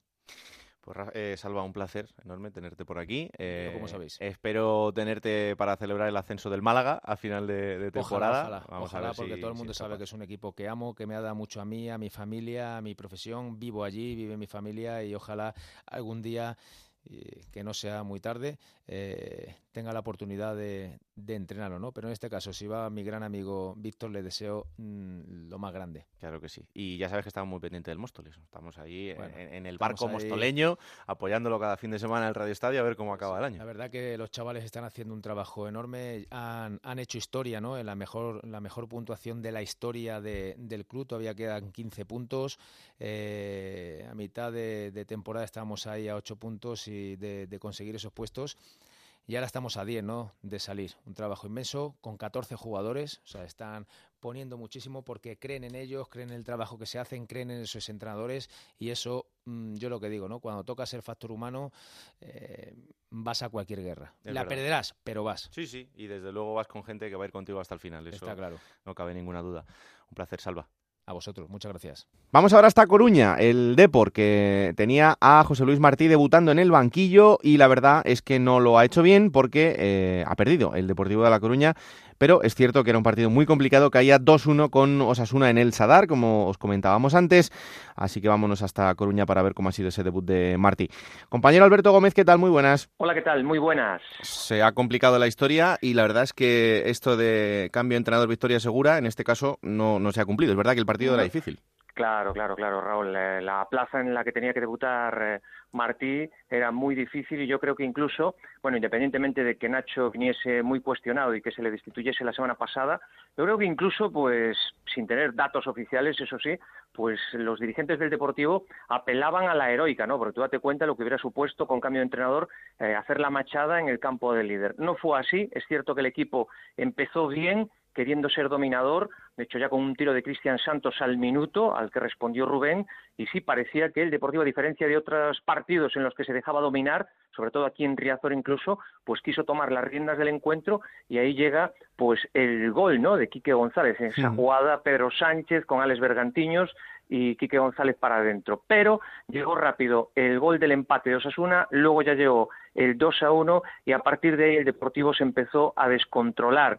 A mí me llama bastante la atención la apuesta que hizo Martí, o la idea que tenía, sobre todo en la figura de Edu Espósito, porque apostó por Edu Espósito y por Pedro Sánchez en los extremos cuando no lo son y para nada, ¿eh, Raúl, mm. y, pues que quería que, Edu eh, fuese de, de, fuera para adentro, para hacer ahí superioridades y demás, y bueno, pues Edu Espósito prácticamente pasó inadvertido, como también Pedro, aunque se le vio en alguna ocasión y sobre todo pues una falta que lanzó ahí en la segunda parte, que, que no sé si quiso centrar, bueno, el caso que se la mandó a la grada, bueno, que en definitiva el equipo se fue diluyendo, es cierto que en la segunda parte ni los unos ni los otros tiraron a portería, los porteros prácticamente inadvertidos, aunque sí, pues allí Quique tuvo un fallo de Aridane que, que pudo aprovechar, se la pasó a Cristian, bueno, el caso es que al equipo, vamos a ver si lo vemos con las ideas de Martí, en la próxima cita, a ver si recupera algún jugador, porque ya Cartavia ha entrenado hoy, eh, ha entrenado pues en las últimas horas con el grupo, y, a ver, porque eh, muy verde todavía, muy verde, cambió el centro del campo, eh, metió a los dos de aquí, a Bergantiños y a Pedro Mosquera, más activo Bergantiños que, que Pedro Mosquera, y, y, a ver, vamos a ver ahora si se van recuperando jugadores y a partir de ahí, pues la idea de Martí, que quiere un equipo mucho más vertical, incluso te podría decir que me pareció que abusó bastante del juego directo en el, en el Sadar, pero, en fin, el caso es que el resultado es lo que vale y en ese resultado pues empieza con derrota y, y, ahora a ver, a ver, porque quedan por delante ocho finales en las que el Deportivo efectivamente tendrá que espabilar y mucho, hmm. porque ya no solamente se trata de ascenso directo, sino también amarrar el playoff y todo esto en un contexto en que, fíjate, la mala noticia este fin de semana ya se veía venir el descenso del filial a tercera división. bueno, a ver si lo contrarresta y a ver cómo responde la afición en Riazor el próximo domingo ante la Extremadura de un viejo conocido, o más bien de un conocido como es Manu hmm. Mosquera, un entrenador de aquí del Deportivo de toda la vida, bueno, jugador y entrenador en el Deportivo, claro. Hmm. Em, ¿Tú crees que el deporte de, Martí tiene que sufrir un cambio muy importante? O sea, su idea es la de cambiar muchos conceptos. Evidentemente, algo tiene que cambiar si quiere que esto mejore en lo que queda, pero em, eh, ¿qué deporte quiere, quiere Martí? Vamos a ver, el deporte que quiere Martí es un deporte que vaya mucho más para arriba y mucho más rápido. Es decir, un deporte que no toque tanto el balón y que sea mucho más vertical. Que si hay que pasar por balones directos, pues que lo haga. Es más, Martí en Pamplona ya da una señal adelantando mucho las líneas. De ahí que cazan al Deportivo en esa jugada que da lugar al primer gol de, Osasuna. Pues hasta ahí falló, fíjate, do, eh, Domingos Duarte, Raúl, que parecía, bueno, y lo era, de lo mejorcito que había en segunda división, hmm. ¿verdad? En el comienzo de temporada, ayer se tragó unos cuantos balones, bueno, por ahí pasa un poquito eh, el tema. Ahora, a mí me, falla un poco eh, el hecho de que Martí, que quiera apostar por el 1-4-4-2, sí, dos delanteros y uno de ellos, Cristian Santos, al que ayer eh, bueno, quiero decir, en el partido de Pamplona no le llegó ni un centro en condiciones, Raúl. Hmm. Cristian Santos sin, sin, centro remate no es nada. Y de hecho, fíjate que mm, yo tenía claro en principio en la previa que iba a jugar Cristian Santos porque estuvo entrenando todo un día el centro remate, centro remate y estuvo Cristian en los, en los entrenamientos marcando y Martí dándole mimo, ¿sabes? O sea, eso por una parte. Y luego por la otra, si quiere jugar con extremos, hombre, tiene a Nahuel y a Borja Valle, que son extremos puros para llegar hasta línea de fondo poco ha conseguido con Pedro Sánchez y, con Expósito. Ahí el entrenador yo creo que va un poco equivocado con la aportación que pueden dar determinados jugadores para lo que él busca. Pero bueno, vamos a ver, porque es cierto que en la segunda parte, tanto Nahuel como Borja Valle entraron ya con el resultado y Osasuna controlando y nada aportaron. Es más, Nahuel hubo momentos en que corría más que el balón, se le quedaba atrás. Así que, así las cosas, queda toda la semana por trabajar.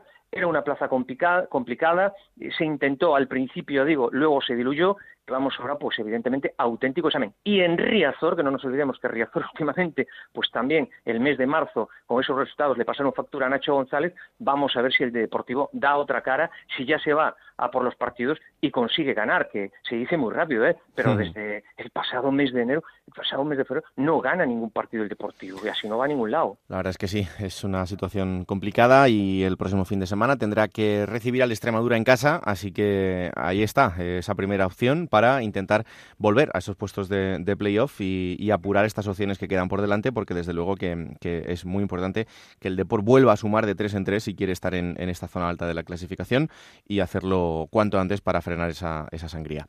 Gracias, Alberto, lo contamos. Con, otro detalle, permíteme, eh, Raúl, porque eh, llamó un poco la atención la primera convocatoria de, de Martí mm. y como adelantaba Héctor Fernández ya el pasado viernes, esa ausencia de Saúl que llamó mucho la atención, la presencia de Dubarbier, las sensaciones, bueno, pues ya lo dijo Héctor, Saúl firmado por tres temporadas con el Alavés, pues me da a mí que no va a volver a jugar con la camiseta del Deportivo, salvo exigencias.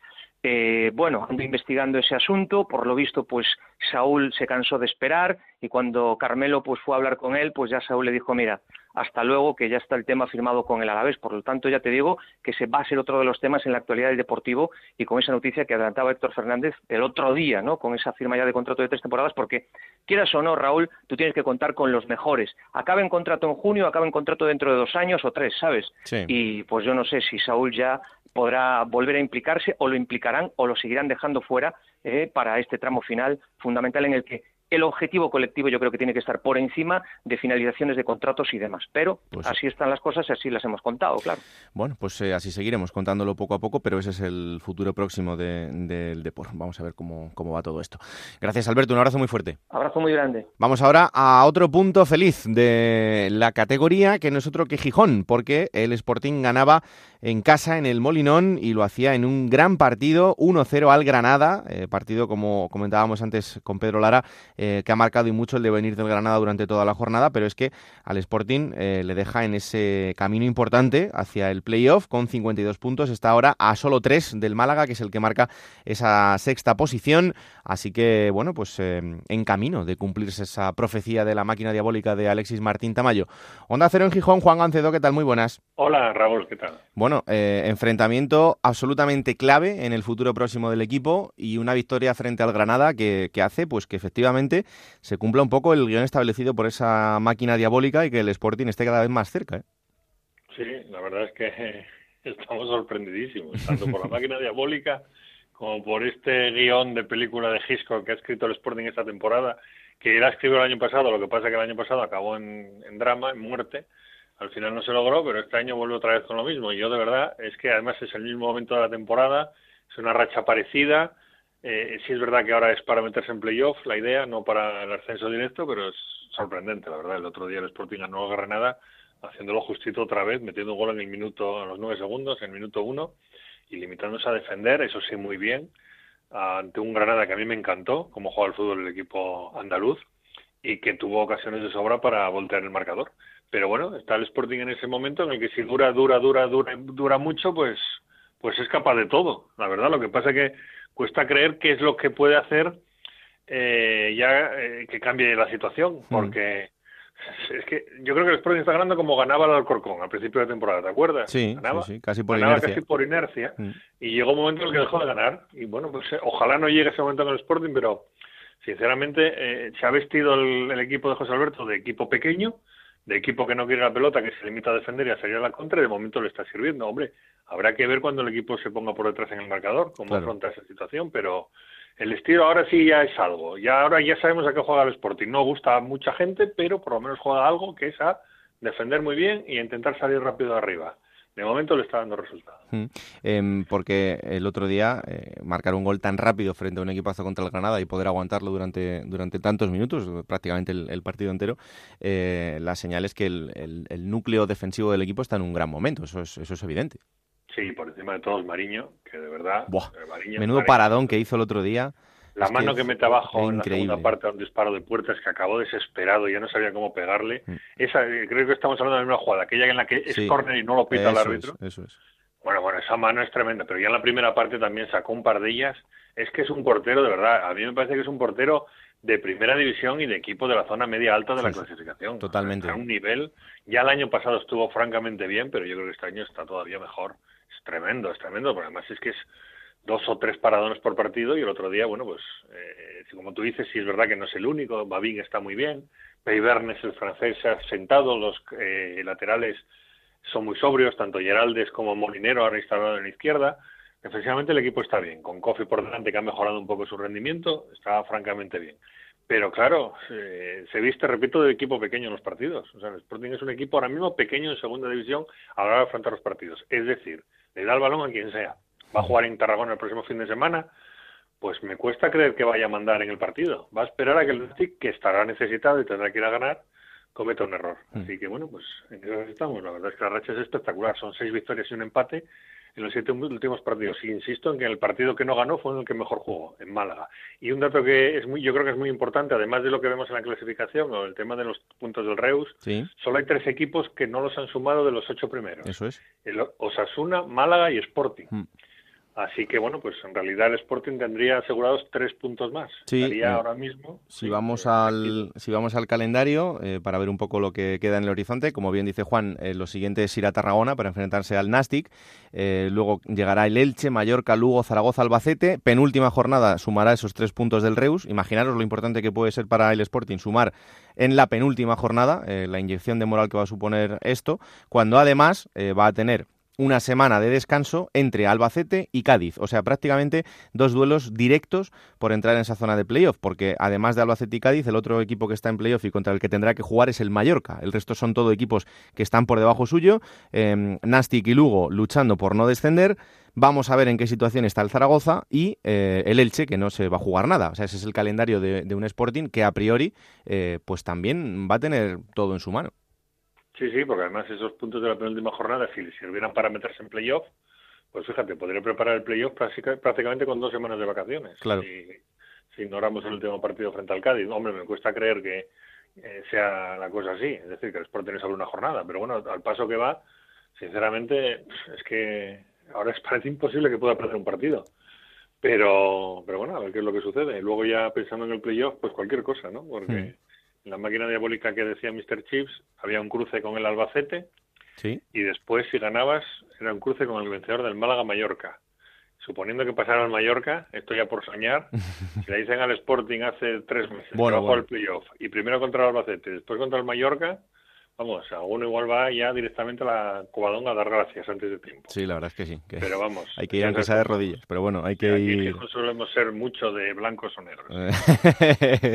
hay que ir poco a poco, pero la verdad es que la situación ha cambiado, ha cambiado muchísimo y pinta muy bien. Pero bueno, eh, quedan todavía partidos por delante, quedan ocho partidos y, y, todos los partidos que quedan de aquí al final van a ser muy, muy complicados. Pero bueno, ese calendario, como os decimos, en principio es benevolente para un Sporting que se va a jugar absolutamente todo en estas jornadas del, del final. Eh, atentos estaremos a lo que pase frente al Nastic el próximo fin de semana. Gracias, Juan. Un abrazo muy fuerte. Un abrazo, Raúl. Chao. Bueno, pues ya veis que la verdad es que la situación del equipo ha cambiado y mucho. ¿Quién lo iba a decir hace muy, muy poquito? Venga, vamos a Tenerife. En Tenerife también ha vuelto la sonrisa, eh, hablando ya de la zona baja de la clasificación, porque un partido que se había puesto muy complicado frente al Rayo Majadahonda en Madrid, en la capital de España, al final terminaba eh, con una victoria del Tenerife 1-3. Y bueno, eh, no está salvado el conjunto tinerfeño, pero es verdad por lo menos se ha cogido un poquito de aire. Son cuatro puntos sobre la zona de descenso, así que vamos a ver cómo están las cosas por allí. Hola, Yendi Hernández, ¿qué tal? Muy buenas. ¿Qué tal, Raúl? Muy buenas. Bueno, el, partido más loco de la jornada, porque es verdad que el, de Córdoba eh, ha sido el más abultado, pero aquí eh, empezó perdiendo el Tenerife y luego le, dio la vuelta al resultado con, con mucho trabajo de por medio.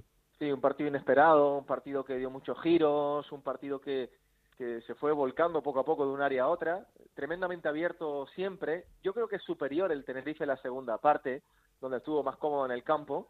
Eh, mucho liderazgo de, jugadores como Luis Milla, Borja Lasso, mejor que semanas anteriores, eh, Malvasic también, el propio Nano. Fíjate que hemos dicho que está siendo una temporada bastante flojita realmente. Bueno, estuvo con movilidad, estuvo con chispa el delantero arriba, además marcó el primer gol, ¿no? Bueno, eh, tuvo la fortuna el Tenerife de empatar pronto, después de que marcara el Rayo Majadahonda en el primer minuto de juego, y, a continuación ese golazo, ¿verdad? De, Jorge Sáenz, uno de los mejores goles de, la jornada, cómo avanza, con qué personalidad ahí el central canario del Tenerife para el zapatazo, es el borde del área. Y bueno, al final del partido ese gol de, Pícaro, de, Pillo ahí de Malvasic para el 1 a 3. Alguna buena parada también del portero Dani Hernández, que anda mejor de forma en las últimas jornadas. Y bueno, un resultado que sobre todo Raúl, como decías, le sirve al Tenerife para, para respirar, ¿eh? porque ante las victorias del Lugo y de la Extremadura, la situación realmente era delicada, no, delicadísima para el conjunto de Ultra. ¿eh? Es verdad que todavía el objetivo no está cumplido porque el Tenerife está en ese grupo de equipos que tienen 40 puntos junto a Rayo Majadahonda y Numancia, están a 4 ahora mismo del Extremadura, que es el que marca esa zona de descenso a Segunda División B, pero eh, fíjate, desde la distancia, igual me equivoco, pero veo al Tenerife ahora em, en una tendencia, por lo menos de los jugadores y del vestuario para adentro, en una tendencia positiva, en una tendencia de que los resultados van a llegar en este tramo final y que el objetivo de la salvación no va a ser tan complicado de cumplir. Sí, hay jugadores que han crecido también en estado de forma en las últimas semanas. El equipo está encontrando algo más de gol también eso es importante. Tuvo Lunar el día del Sporting de Gijón, en casa, ese 0 a 1, un partido que en cualquier caso no mereció perder el Tenerife. Tuvo bastante mala suerte porque el tanto de Jurjevic recuerda que fue incluso con la mano, ¿no? Una jugada muy aislada ahí dentro del área del Tenerife en unos rechaces, pero sí tiene esa tendencia alcista en juego el, el equipo, ¿no? Está jugando con, con más confianza, ha recuperado también un poquito de fiabilidad defensiva con la entrada de, de Mauro dos Santos, ¿no? Un futbolista fichado en el mercado de invierno, central, argentino, eh, típico canchero, duro, de, siempre fajarse muy bien atrás. Y exacto, bueno, también tiene el apoyo del público, de, del Heliodoro, y sobre todo otro detalle importante, ¿no? también lo ha comentado en alguna ocasión, un Tenerife que se ha convertido en un equipo muy sufridor este año. Que se ha manejado ahí en la zona baja toda la temporada y que ve como algunos equipos de la zona media pueden ir cayendo poco a poco hacia abajo y a lo mejor le tiemblan un poquito más las piernas y el Tenerife, como ha empatado tantos partidos al final, como ha conseguido remontadas incluso en muchos encuentros, no sé, como que se ha manejado ahí eh, con cierta ligereza, ¿no? En esa zona baja y físicamente el equipo llega bastante entero, ¿no? Las segundas partes se está jugando muy muy bien, ¿no? Hmm. Segunda gran gran segunda parte contra los Asuna, contra el líder para remontada, gran segunda parte el pasado fin de semana también con esos goles ante el Rayo Majadahonda, ¿no? Yo creo que en cuanto a estado de forma también ahí ha hecho un buen trabajo ahí el eh, los, preparadores, los, compañeros de José Luis Oltra en el cuerpo técnico. Pues sí, em, el siguiente elemento en el camino será la Almería, el que tendrá que recibir en casa el Tenerife, pero mirando el calendario hay tres enfrentamientos absolutamente claves, con lo cual el Tenerife lo puede tener en su mano frente a la última jornada frente al Zaragoza, antes la penúltima frente al Lugo y en dos semanas frente al Extremadura. Son los tres partidos eh, que tiene el Tenerife eh, frente a tres rivales directos que si consigue puntuar, pues oye, estaremos hablando de que ha conseguido el objetivo. Sí, claro, Raúl.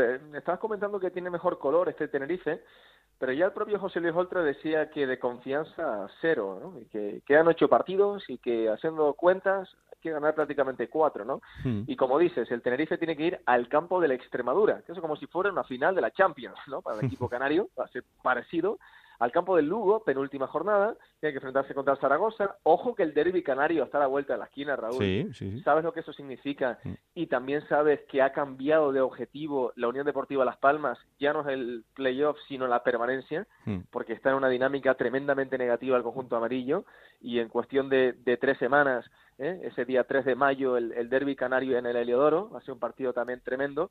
Así que un calendario delicado, el próximo fin de semana contra una Almería que parece que está incluso mirando un poquito hacia la zona medio alta de la tabla, que ha escapado prácticamente también de, los problemas. Y, y, en fin, ahí está el club también intentando sacar promociones para que el Heliodoro tenga un poquito de mejor entrada. Y, y por encima de todo, bueno, lo que hemos hablado toda la temporada y volviendo a lo deportivo, ¿no? el tema de la delantera. Eh, Nano y Malvasic marcaban el pasado fin de semana. Y, menos mal, ¿no? Porque realmente si uno se detiene mm, a leer los números del Tenerife en cuanto a cifras goleadoras, que en juego el equipo no ha estado mal, yo creo que ha respondido bastante bien. Tiene uno de los mejores jugadores de la categoría, como es Luis Milla en el centro del campo, por cierto, nominado eh, según la liga mejor jugador del, del mes de marzo, Luis Milla. Eh, así que bueno, con, con alegría y con, y con Raillo pero lo que te quería decir, ¿no? La cifra de los, de los delanteros. Nano, tres goles. Malvasic, cinco. Naranjo, cuatro. Hmm. Eh, Coniglio, fichado en el mercado de invierno. El argentino no se ha estrenado, ¿no? Un futbolista que realmente no, no ha dado ese nivel, no ha dado ese salto de calidad en ataque. Así que, en fin, el Tenerife, que si mejora un poquito en la, en la parte de la delantera, yo creo que no debería tener problemas para salvar la categoría, pero hmm. claro, está todo tan apretado y los nervios empiezan a ser tantos, ¿no? A falta de ocho jornadas para el final, Raúl, que no se puede subrayar nada y no se puede sentenciar nada porque un partido lo cambia todo. Absolutamente normal, pero bueno, de momento el Tenerife está en ese camino por conseguir la, salvación y atentos estaremos al futuro próximo del conjunto canario. Gracias, Yendi, un abrazo muy fuerte. Muy bien, más de un año sin ganar fuera, Raúl, que lleva el Tenerife, ¿eh? el, dato es demoledor, pero bueno, a ver si ahora consigue enganchar. 20 partidos seguidos sin ganar fuera de casa. A ver si consigue enganchar más de una seguida, que será buena noticia. Gracias, un, abrazo, Yendi. Donde no hay sonrisas, eh, todo lo contrario, es en Zaragoza, porque ese partido que cerraba la jornada 0-2, esa derrota del Zaragoza frente al Alcorcón vuelve a poner todas las alertas eh, en eh, Zaragoza. Eh, el conjunto Maño ahora mismo es decimoséptimo con 38 puntos, o lo que es lo mismo, a dos del Extremadura, que es el que marca la zona del descenso. Ya sabéis, todavía el Zaragoza, eso sí, sin sumar los tres puntos frente al Reus. Onda Cero en Zaragoza, Rafa Feliz, ¿qué tal? Muy buenas. Hola Raúl, muy buenas. Es verdad que el Zaragoza tiene que sumar todavía los tres puntos del Reus, y eso es así, pero bueno, alarmas disparadas otra vez después de una nueva derrota. Sí, sí, además fue muy, muy dolorosa porque la gente no salió nada contenta del estadio, hubo cabreo general entre los jugadores gritándose unos a otros a la entrada del vestuario nada más acabar el partido. Se comenta que hubo más de eh, palabras muy altas y otros tuvieron que calmar los ánimos porque estaban bastante exaltados los jugadores y además eh, hará después, posteriormente, tras el partido, incluso gente que estuvo para increpar a los futbolistas cuando salían del estadio casi a las 12 de, de la noche. Tan solo el gran capitán Alberto Zapata, respetado por toda la afición de la Romadera, tuvo que hablar con ellos para calmar los ánimos que estaban bastante, bastante calientes. Vimos a Verdasca y a Soro y algún otro jugador salir por otra puerta no habitual de la salida de jugadores para evitar problemas. La verdad que la gente está muy enfadada con la situación en la que se encuentra el equipo, que la afición, ya que fueron 20.703 espectadores el último partido, eh, se cabreó muchísimo con el juego del equipo y sobre todo con la derrota ante el Alcorcón, que llevaba ya bastantes meses sin conseguir ganar absolutamente a nadie fuera de casa. No, es que tal y como están las cosas, el siguiente partido se ha convertido en, una final. Es un Córdoba-Zaragoza y, esas opciones de volver a una zona un poco más tranquila eh, pasan por ganarle al Córdoba. Sí, sí, está claro, de que no pueden ya dejar pasar ni una sola ocasión para sumar, además de tres en tres a ser posible, y de ello son conscientes también desde el cuerpo técnico. Por si fuera poco, además también ha enfadado a la afición, porque claro, cuando estás en un momento así, eh, cabría todo lo que pasa, ¿no? Y mm. al día siguiente del partido se le dio fiesta al equipo, cosa que no gustó a nadie.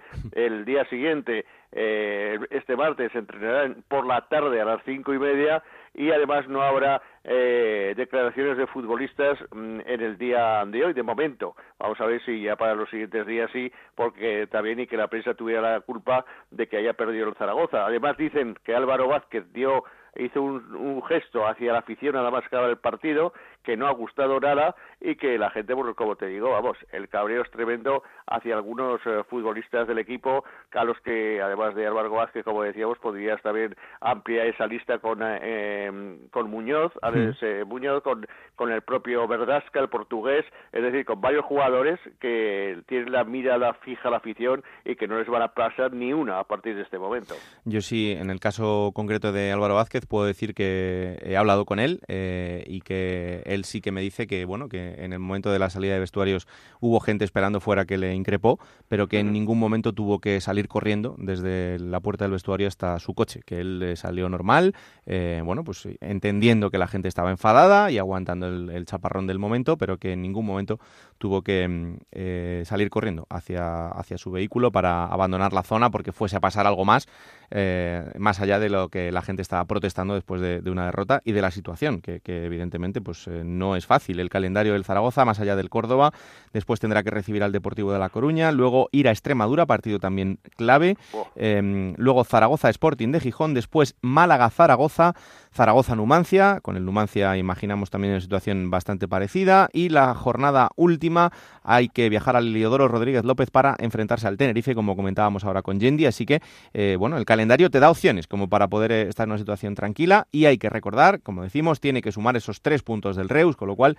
eh, pues también es una ventaja adicional sobre otros equipos que ya han sumado estos puntos, pero bueno, por lo menos intentar que la imagen en los partidos que quedan sea mejor y que la afición termine, Rafa, con un sabor de boca un poquito mejor después de que la temporada ya no vale para nada. No, no, está claro, y buena falta hace, porque claro, es evidente que las palabras ahí quedan, ¿no? Y todos recordamos al comienzo de temporada cuando el director deportivo, Lalo Antegui, eh, decía a todos los medios de comunicación, acompañado también del presidente del club, de Cristian Lapetra, y de algún consejero del club, decían el gran objetivo de este año es como mínimo entrar en los preyos de ascenso a la primera división y a poder ser, lógicamente, el ascenso directo para no tener eh, sustos como los que había tenido en la, temporada pasada cuando entraron en los preyos y cayó eliminado ante el Numancia. Por ese motivo, que no se puede prometer mucho antes de comenzar una temporada, es el cabreo tremendo. Y más ahora cuando están viendo que para la próxima temporada ya se han realizado dos fichajes, uno de Segunda División B, como es el caso de Vicoro, que está en el Teruel, y otro de un jugador ya veterano con 24 años, bueno, digo veterano para, para ser un fichaje, que está jugando en, eh, en la Segunda División B también en el Egea. Bueno, pues evidentemente el, el objetivo del Zaragoza eh, no se ha cumplido y al final de temporada será el momento de hacer la valoración. Ojalá que en esta categoría, porque sí, desde luego que el Zaragoza se mete en mayores problemas de aquí al final. Sería la eh, desaparición del club. Sí, sí, sí. Así de, así de sencillo y, así de crudo eh, para una ciudad y para un equipo tan importante como el que estamos hablando.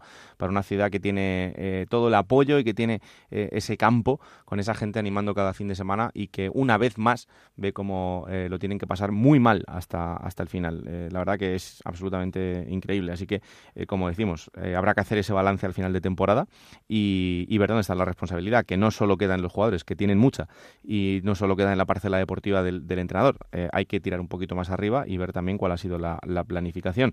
Y a veces las tonterías que hay, porque em, eh, parece que solo lo que pasa en el césped es lo que cuenta muchas veces para ganar los partidos, pero no, hay cosas que también ayudan. Y de verdad, no sé, vamos a, darle un poco de normalidad a todo, que tampoco es tan difícil y tampoco es tan complicado. Rafa lo sabe, lleva muchos años trabajando en, el Zaragoza con, junto a los, a los compañeros de allí y, y de verdad, no es tan difícil. Eh, el Zaragoza está donde está, eh, está pasándolo muy mal y los medios muchas veces lo que queremos es apoyar a un equipo histórico, pero a veces mm, llegamos hasta donde llegamos porque tampoco creáis que nos dejan mucho.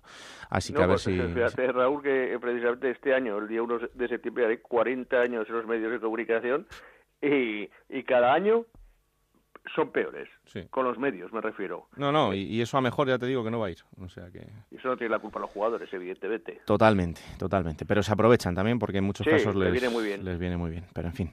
Gracias, Rafa. Un abrazo muy fuerte. Un abrazo, Raúl. Y a pesar de la situación en la clasificación, sí están contentos en Extremadura porque son dos victorias consecutivas. Este fin de semana, eh, ya os digo que con una victoria muy meritoria frente a un equipo tan eh, potente como es el Málaga, ganaba en casa 1-2 Así que allí sí que ha vuelto la sonrisa. Todavía queda camino por delante, pero ya está tan solo el Extremadura a un punto del Lugo. Juan Romero, ¿qué tal? Muy buenas. Hola, muy buenas. Bueno, partido importante, además, eh, no solo por los tres puntos, sino por lo que significa esta inyección de moral ahora, ¿eh? Bueno, pues sí, no, pues era necesaria, era obligatoria y, quizás eh, eh, no esperada, ¿no? Porque es cierto que ganar fuera de casa y a, Málaga, ¿no? Que es uno de los equipos llamados a, ascender o al menos estar arriba, pues es complicado, se antojaba complicado, pero el equipo tenía muchas esperanzas. El equipo había jugado anteriormente dos partidos consecutivos también fuera de casa, hmm. Albacete y Pamplona, y en ambos perdió por la mínima y sin merecerlo.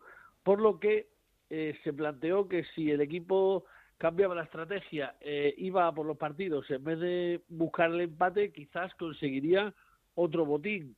Y así fue, ¿no? Después el fútbol, bueno, pues tiene múltiples circunstancias, pero eh, el equipo de principio salió por el partido y, bueno, pues esta vez salió cara, otra vez se ha salido cruz y, el equipo se trae tres puntos que, claro, eh, todos pensamos que, que, bueno, que era un tesoro porque te sacaba de abajo, hmm. pero tras, tras la victoria del Lugo, pues queda todo como está, al menos metes distancia con Córdoba y Nastic, a los que casi desahucias, y se abren ahora otros equipos que están eh, como Majadahonda, Zaragoza o Numancia que bueno que todavía no tienen todo hecho. No, no, desde luego, eso está eh, igual de emocionante y esa plaza yo creo que va a ser la más disputada de aquí al, final de liga, cada vez queda menos. El, próximo rival será el Depor. El Depor también es un conjunto que ahora está en un momento complicado con el cambio de entrenador. Este fin de semana eh, cosechaba una nueva derrota, o sea que eh, es verdad que será difícil, ¿no? Porque hay que ir hasta, hasta Riazor. será otra salida muy, muy complicada. No, si, si tienes que eh, medirte al Depor, eh, igual está herido, ¿no? Está herido porque, mm. porque es un equipo también como el Málaga, llamado a estar en primera división, pero es cierto que no le están saliendo las cosas bien. Y en la primera vuelta, sin embargo, cuando vino al Almendralejos, demostró ser un equipazo, eh, muy bien armado, jugando muy bien, ganó, ganó el partido tranquilamente, pero quizás no llega en su mejor momento. Y el Extremadura, sin embargo, viene henchido de moral tras la victoria de de, Málaga y en este caso, sin embargo, eh, yo creo que, es también un buen momento para ir a Coruña, es decir, siendo, como dices, eh, un campo muy complicado, pero yo creo que es uno de los mejores momentos de la temporada para visitar Riazor. Em, ya en este punto hay que empezar a mirar el calendario, evidentemente, para ver lo que, lo que le queda a cada uno. Y en este caso, el Extremadura va a tener enfrentamientos absolutamente directos. Tiene eh, uno con el Nastic, en este caso, bueno, ya estará eh, en un par de semanas, en, tres semanas em, puede que esté desahuciado, pero será un, rival eh, seguro importante. Tiene antes al Tenerife, tiene después al Zaragoza, sobre todo tiene un enfrentamiento directísimo frente al Lugo. Estos son un poco la gente que tiene por abajo, porque luego tiene Alcorcón, que no se jugará nada, Cádiz y Mallorca, que van a estar metidos en la pelea por el playoff para terminar la liga, con lo cual, em, bueno, eh, al final el Extremadura lo va a tener prácticamente en su mano. Totalmente, totalmente. Yo creo que el Extremadura, además, eh, sacándolo de casa, sacándolo de casa, que eh, es asequible, ¿no? Es decir, el Lugo tienes que ganarle sí o sí, porque es la final de las finales. Después, como dices, tendríamos Tenerife, tendríamos Mallorca y tendríamos Zaragoza en casa.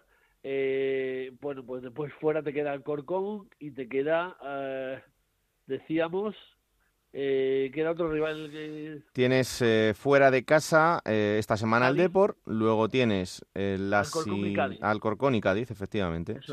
Pues el objetivo que, que, tiene la cabeza el aficionado de Almendralejo hmm. es hacer el fortín en el Francisco de la Era. Claro. Y saca los partidos de casa habiendo ganado el de Málaga, el equipo debe mantener la categoría. Por lo tanto, quedan finales, quedan enfrentamientos directos, puede pasar de todo porque nadie esperaba que tanto Extremadura como Lugo fueran a ganar fuera de casa. Esto la verdad es que está muy emocionante, pero el equipo es optimista. Hmm.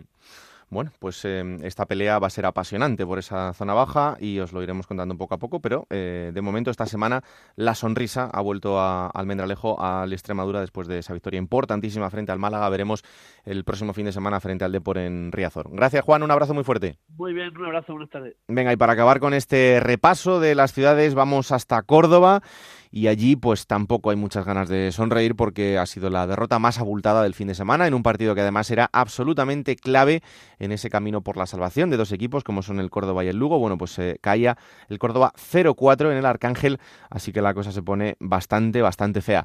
Antonio David Jiménez, ¿qué tal? Muy buenas. Hola, buenas. Pues eh, de momento no es definitivo, pero eh, era una de las grandes oportunidades que tenía el equipo para salir de esa zona y el resultado no puede ser peor era la opción de que el Córdoba se enganchara. Ah, no voy a decir alcanzar a un equipo, a un rival directo, pero sí al menos eh, no descolgarse, porque cuando empezaba la, la, jornada el Córdoba ya estaba a 10 puntos y medio de la salvación, en función a que el Extremadura le sacaba 10 y el Averas eran 10 y medio. Ganó el Lugo, pues son 11 puntos y medio, quedan 27 por jugarse y sobre todo que si se hacen cuentas, imagínate, el Córdoba ha ganado 5 partidos de 34, así que ganar 7 de, los 8 que le quedan, sin contar el partido del Reus, pues prácticamente se, se antoja imposible. Por lo tanto, eh, el Córdoba ayer dijo un adiós virtual a, a la segunda división y ya no solo eso, es con la imagen que lo hizo, una imagen pobre, una imagen de un equipo indolente. El Lugo hizo un partido muy inteligente, supo leer todos los escenarios de la, de la contienda y bueno, la, victoria es justa, contundente y la derrota del Córdoba también es eh, justa, contundente y, y, sobre todo prácticamente se puede decir que el partido fue el reflejo de toda la temporada del conjunto blanquiverde. Eh, ¿Qué sensaciones ha dejado en la ciudad esta, esta derrota que además era tan tan clave? Pues la sensación que ha dejado es de fracaso, desolación, decepción, sobre todo con una persona, con Jesús León, que prácticamente se ha convertido del príncipe encantado a, la rana, es decir, ha, vivido la, parte inversa del cuento. La gestión del club ha ido a peor, la deuda también. Para que te hagas una idea, eh, ahora mismo los trabajadores del Córdoba llevan dos meses sin cobrar, ni uno, es decir, ni, ni Miguel de las Cuevas ni la señora de la limpieza, y con eso creo que te puedes hacer una idea de cuál es la situación que se está viviendo en el club y sobre todo el panorama. El panorama es la segunda B, en Córdoba se conoce muy bien, porque aquí hubo una etapa en la que el Córdoba estuvo hasta 17 años anclado en esta en esta categoría y sobre todo por el sistema de competición de 80 equipos es muy difícil la vuelta rápida como por ejemplo hicieron el año pasado el Elche y el Mallorca, que, les va muy bien. Pero mm. lo cierto es que ahora mismo en el panorama blanquiverde eh, la afición desde luego está decepcionada con todo lo que ha vivido durante el año y también con la sensación de que la llama de esperanza, que en su momento puede ser parecía que era Jesús León, pues no ha respondido a las expectativas, todo lo contrario. No, la verdad es que se ha ido disolviendo todo como un azucarillo. Eh, si hablamos del calendario para el resto, en el caso del Córdoba, obviamente también. El siguiente rival será el Oviedo, tiene que ir el Córdoba al Tartiere, después recibir al Zaragoza, ir a la Unión Deportiva Las Palmas, recibir al Nastic, eh, luego venir a la capital de España para enfrentarse al Rayo Majadahonda, después eh, recibir a Osasuna en casa y terminará el Córdoba la Liga frente al Deportivo de La Coruña en Riazor, así que el calendario tampoco es que sea muy benévolo. No, el calendario no, no ayuda mucho. Se hablaba de que el Córdoba tenía que recibir en casa prácticamente a todos los rivales eh, directos en la lucha por la permanencia, incluyendo Zaragoza, por aquello que tampoco ha terminado de, escaparse. Pero bueno, visto el panorama del enfrentamiento frente, frente al Lugo, pues hace una idea de, cuál es la, la situación del equipo. Por cierto, Raúl, que el Córdoba tiene un partido más que será el del mes de julio, y es que Jesús León tiene que abonar cuatro millones y medio a Carlos González. Y en el caso de que no lo haga, podría ser que hubiera un cambio de, propiedad en el club y que volviera el que fue dueño hasta la hasta la pasada temporada. Y si eso se suma a una serie de demandas que tiene el club con tema de, impagos, pues ya digo, el panorama en lo deportivo prácticamente ha pasado a un segundo plano. Ayer eh, Rafa Navarro decía que quedaban dos meses eh, muy duros y prácticamente la atención más que en el verde está puesta a los despachos. Pues sí, ya os contamos en su momento cómo estaba esa situación y habrá que estar muy atentos a lo que pase durante el verano porque en el eh, plano no deportivo el equipo eh, pasa por un momento desastroso, igual que en el deportivo, pero eh, aquí con, más artistas invitados a esta película que vamos a ver cómo termina, pero desde luego lo primero que hay que hacer es pagarle a la gente, tanto como bien decía Antonio, a los futbolistas como a los trabajadores del club. Así que veremos en qué situación quedan, pero no es lo mejor de, de los momentos como para para encima tener que levantar una losa deportiva como la que tiene el Córdoba encima. Pero bueno, eh, estaremos pendientes y ojalá que puedan salir de, esta situación más, más pronto que tarde en este tramo final de la temporada en el que cada vez queda menos. Un abrazo fuerte, Antonio, mucho ánimo. Un abrazo, adiós. Bueno, pues eh, este es el repaso que hacemos por todas las ciudades. Ya os hemos contado absolutamente todo de los principales equipos y de los equipos que han sido noticias este fin de semana. Vamos a jugar un poquito. En Onda Cero, la Liga Juego de Plata Hamel, el primer campeonato oficial de Juego de Plata en Futmundo. Bueno, esta jornada tengo que decir que ni tan mal. He vuelto ¿Ah, a esa media mía de 66 puntos. Bueno, por lo menos me han puntuado todos, que ya es un logro. Eh, incluso Domingos Duarte me ha hecho un punto negativo, que, Igual que yo. Que también está muy bien. Eh, el bueno de, Domingos no, ha tenido el mejor fin de semana y ahí estamos. Pero tengo a Juan Muñoz en la delantera y ¡Claro! me ha dado 17 puntazos. Yo estoy bastante frustrado porque he hecho mi mejor puntuación en todo lo que llevamos de temporada en esta Liga Juego de Plata Hummel de Futmundo. 94 puntos que en condiciones normales en el último mes y medio me hubiera dado para ganar la jornada, pero no ha sido así. 94 puntazos que se han ido al traste porque la jornada la ha ganado Raúl Santiago MG con 111 puntazos los que ha hecho esta jornada, que es verdad, ha habido varios futbolistas que han puntuado mucho. Em, ahora te lo cuento, pero vamos a hablar de la clasificación general porque la semana pasada David Aranda Veraguas adelantaba de nuevo a Abraham Gómez en la clasificación general, pues sorpaso otra vez de Abraham Gómez, 1807 puntos tiene Abraham, 1805 puntos tiene David Aranda, o sea que está apretadísima esta clasificación general de la Liga Juego de Plata Hummel de Futmundo.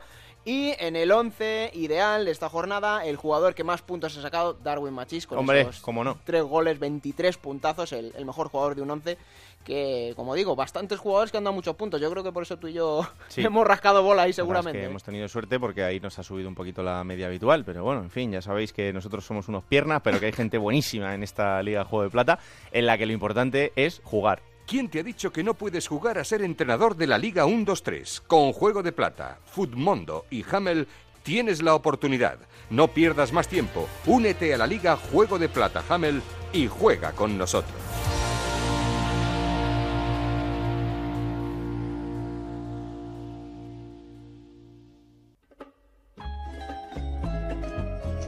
Plata o plomo. Soy el fuego que arde tu piel. Soy el agua que A ver cómo venimos hoy. Bueno, venimos bien. De sí, sí, tú vienes muy bien, pero a ver a quién le das el plomo. No, me estaban diciendo durante las últimas semanas que había sido muy duro con los plomos. Es verdad. Pero es verdad que esta semana me ha gustado en general todo, ¿eh? No ha habido cosas que hayan merecido el plomo, pero sí creo que es notorio y debo dárselo a Montoro, el centrocampista del Granada, porque es significativo eh, del mal momento que está atravesando ahora el equipo de Diego Martínez. Si Montoro no está bien, el Granada no funciona y el otro día en ese partido del Molinón se le vio eh, bastante desesperado, nervioso, vio una cartulina amarilla por llegar tarde al juego. jugó mal, jugó un mal partido Hmm. y yo creo que si Montoro está en este estado de forma, el Granada no va a ir mucho mejor de lo que está yendo. Entonces yo creo que debe ponerse las pilas porque es el tramo importante de temporada y ahora el Granada lo tiene ahí en su mano y si Montoro, como digo, se pone las pilas, eh, no va a dar desde luego la imagen mala que dio el otro día en el Molino. Bueno, pues ahí está ese plomo para el bueno de Montoro. ¿Y la plata? Bueno, fácil, ¿no? Eh, un jugador que lleva cuatro meses eh, en segunda división, no, no en su historia, pero volvió a la Liga Española, a la segunda, cuatro meses, lleva ya siete goles y el otro día hizo un hat-trick Darwin Machís en apenas nueve minutos. En ese 0-3 del Cádiz en Gran Canaria, un partidazo, un gran jugador que le da mucho plus y mucho nivel a la categoría, es un jugador de seguramente de nivel de primera división Pues sí. y que está rindiendo muy bien en segunda, le da entidad, le da categoría, le da caché y el- la plata va para él porque esos tres goles del otro día le hacen ser el mejor jugador de la jornada. Bueno, ha venido hoy. mm, Hemos venido menos, Sí, sí, sí, no, no está mal del todo. La espada que el. Y ahora cogemos esa máquina del tiempo que tiene Pablo Llanos y que la pilota también cada semana. Esta semana ha elegido un momento histórico de la segunda división que no es otro que un gol de Fernando Torres con la camiseta del Atlético de Madrid, pero en segunda división.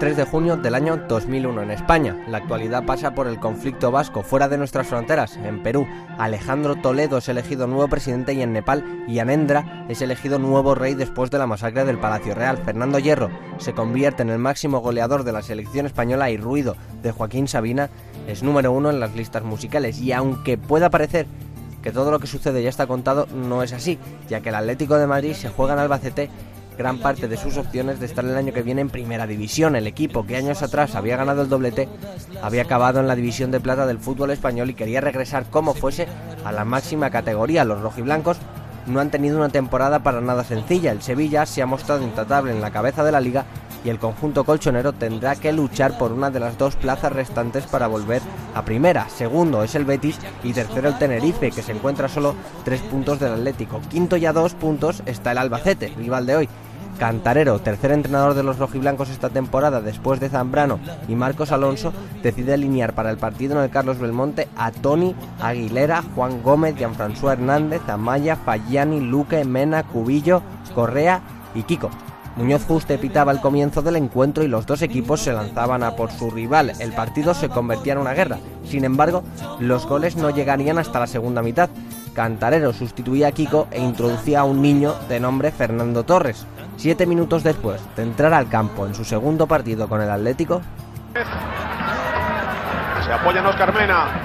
Apertura a Iván Amaya. El centro del ex rayista.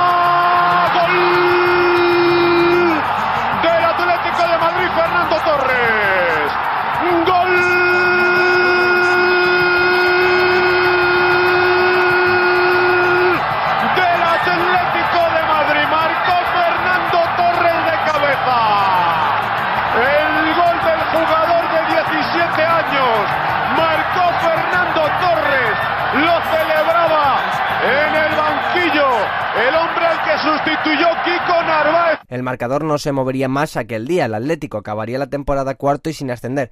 Sin embargo, aquel año había nacido una estrella, alguien que sería historia del Atlético y del fútbol español durante mucho tiempo. Venga, vamos con la próxima jornada que será la 35, Alberto. Y que va a arrancar el Viernes Santo. Tenemos fútbol el viernes a las 9 de la noche en Santo Domingo, Alcorcón, Málaga, el estreno de Víctor Sánchez del Amo en el banquillo del conjunto andaluz. El sábado a las 4 de la tarde, Lugo Granada. A las 6 dos encuentros, el Albacete Unión Deportiva Las Palmas y el Nasti de Tarragona Sporting de Gijón. A las 8 el Mallorca Rayo Majadahonda. El domingo a las 12 del mediodía en Carranza, Cádiz Numancia. A las 4 el Deportivo de La Coruña Extremadura. A las 6 el Real Oviedo Córdoba. Y a las 8 el Tenerife Almería. Para el lunes hay un partido Raúl. En el estadio del Elche a las 9, Elche Osasuna descansa esta jornada el Real Zaragoza, que falta le. Pues sí, eh, ya sabéis, no os despistéis, eh, que aunque sea Semana Santa, en Segunda División también hay fútbol este fin de semana, hay partidos apasionantes, así que eh, ya sabéis, eh, no perdáis ojo a lo que pase durante el fin de semana, ya sabéis que en Radio Estadio os contaremos toda la jornada, el domingo el resumen en el Transistor y aquí estaremos el martes próximo en un nuevo capítulo de Juego de Plata para contaros todo lo que haya sucedido, cada vez queda menos en esta categoría. Así que un placer, como siempre, ya sabéis, el eh, juego de plata disponible cada martes a partir de las 5 de la tarde en onda es para que lo compartáis, lo disfrutáis y le digáis a todo el mundo que existe este bendito programa que hacemos con tanto cariño. Que la radio os acompañe. Chao.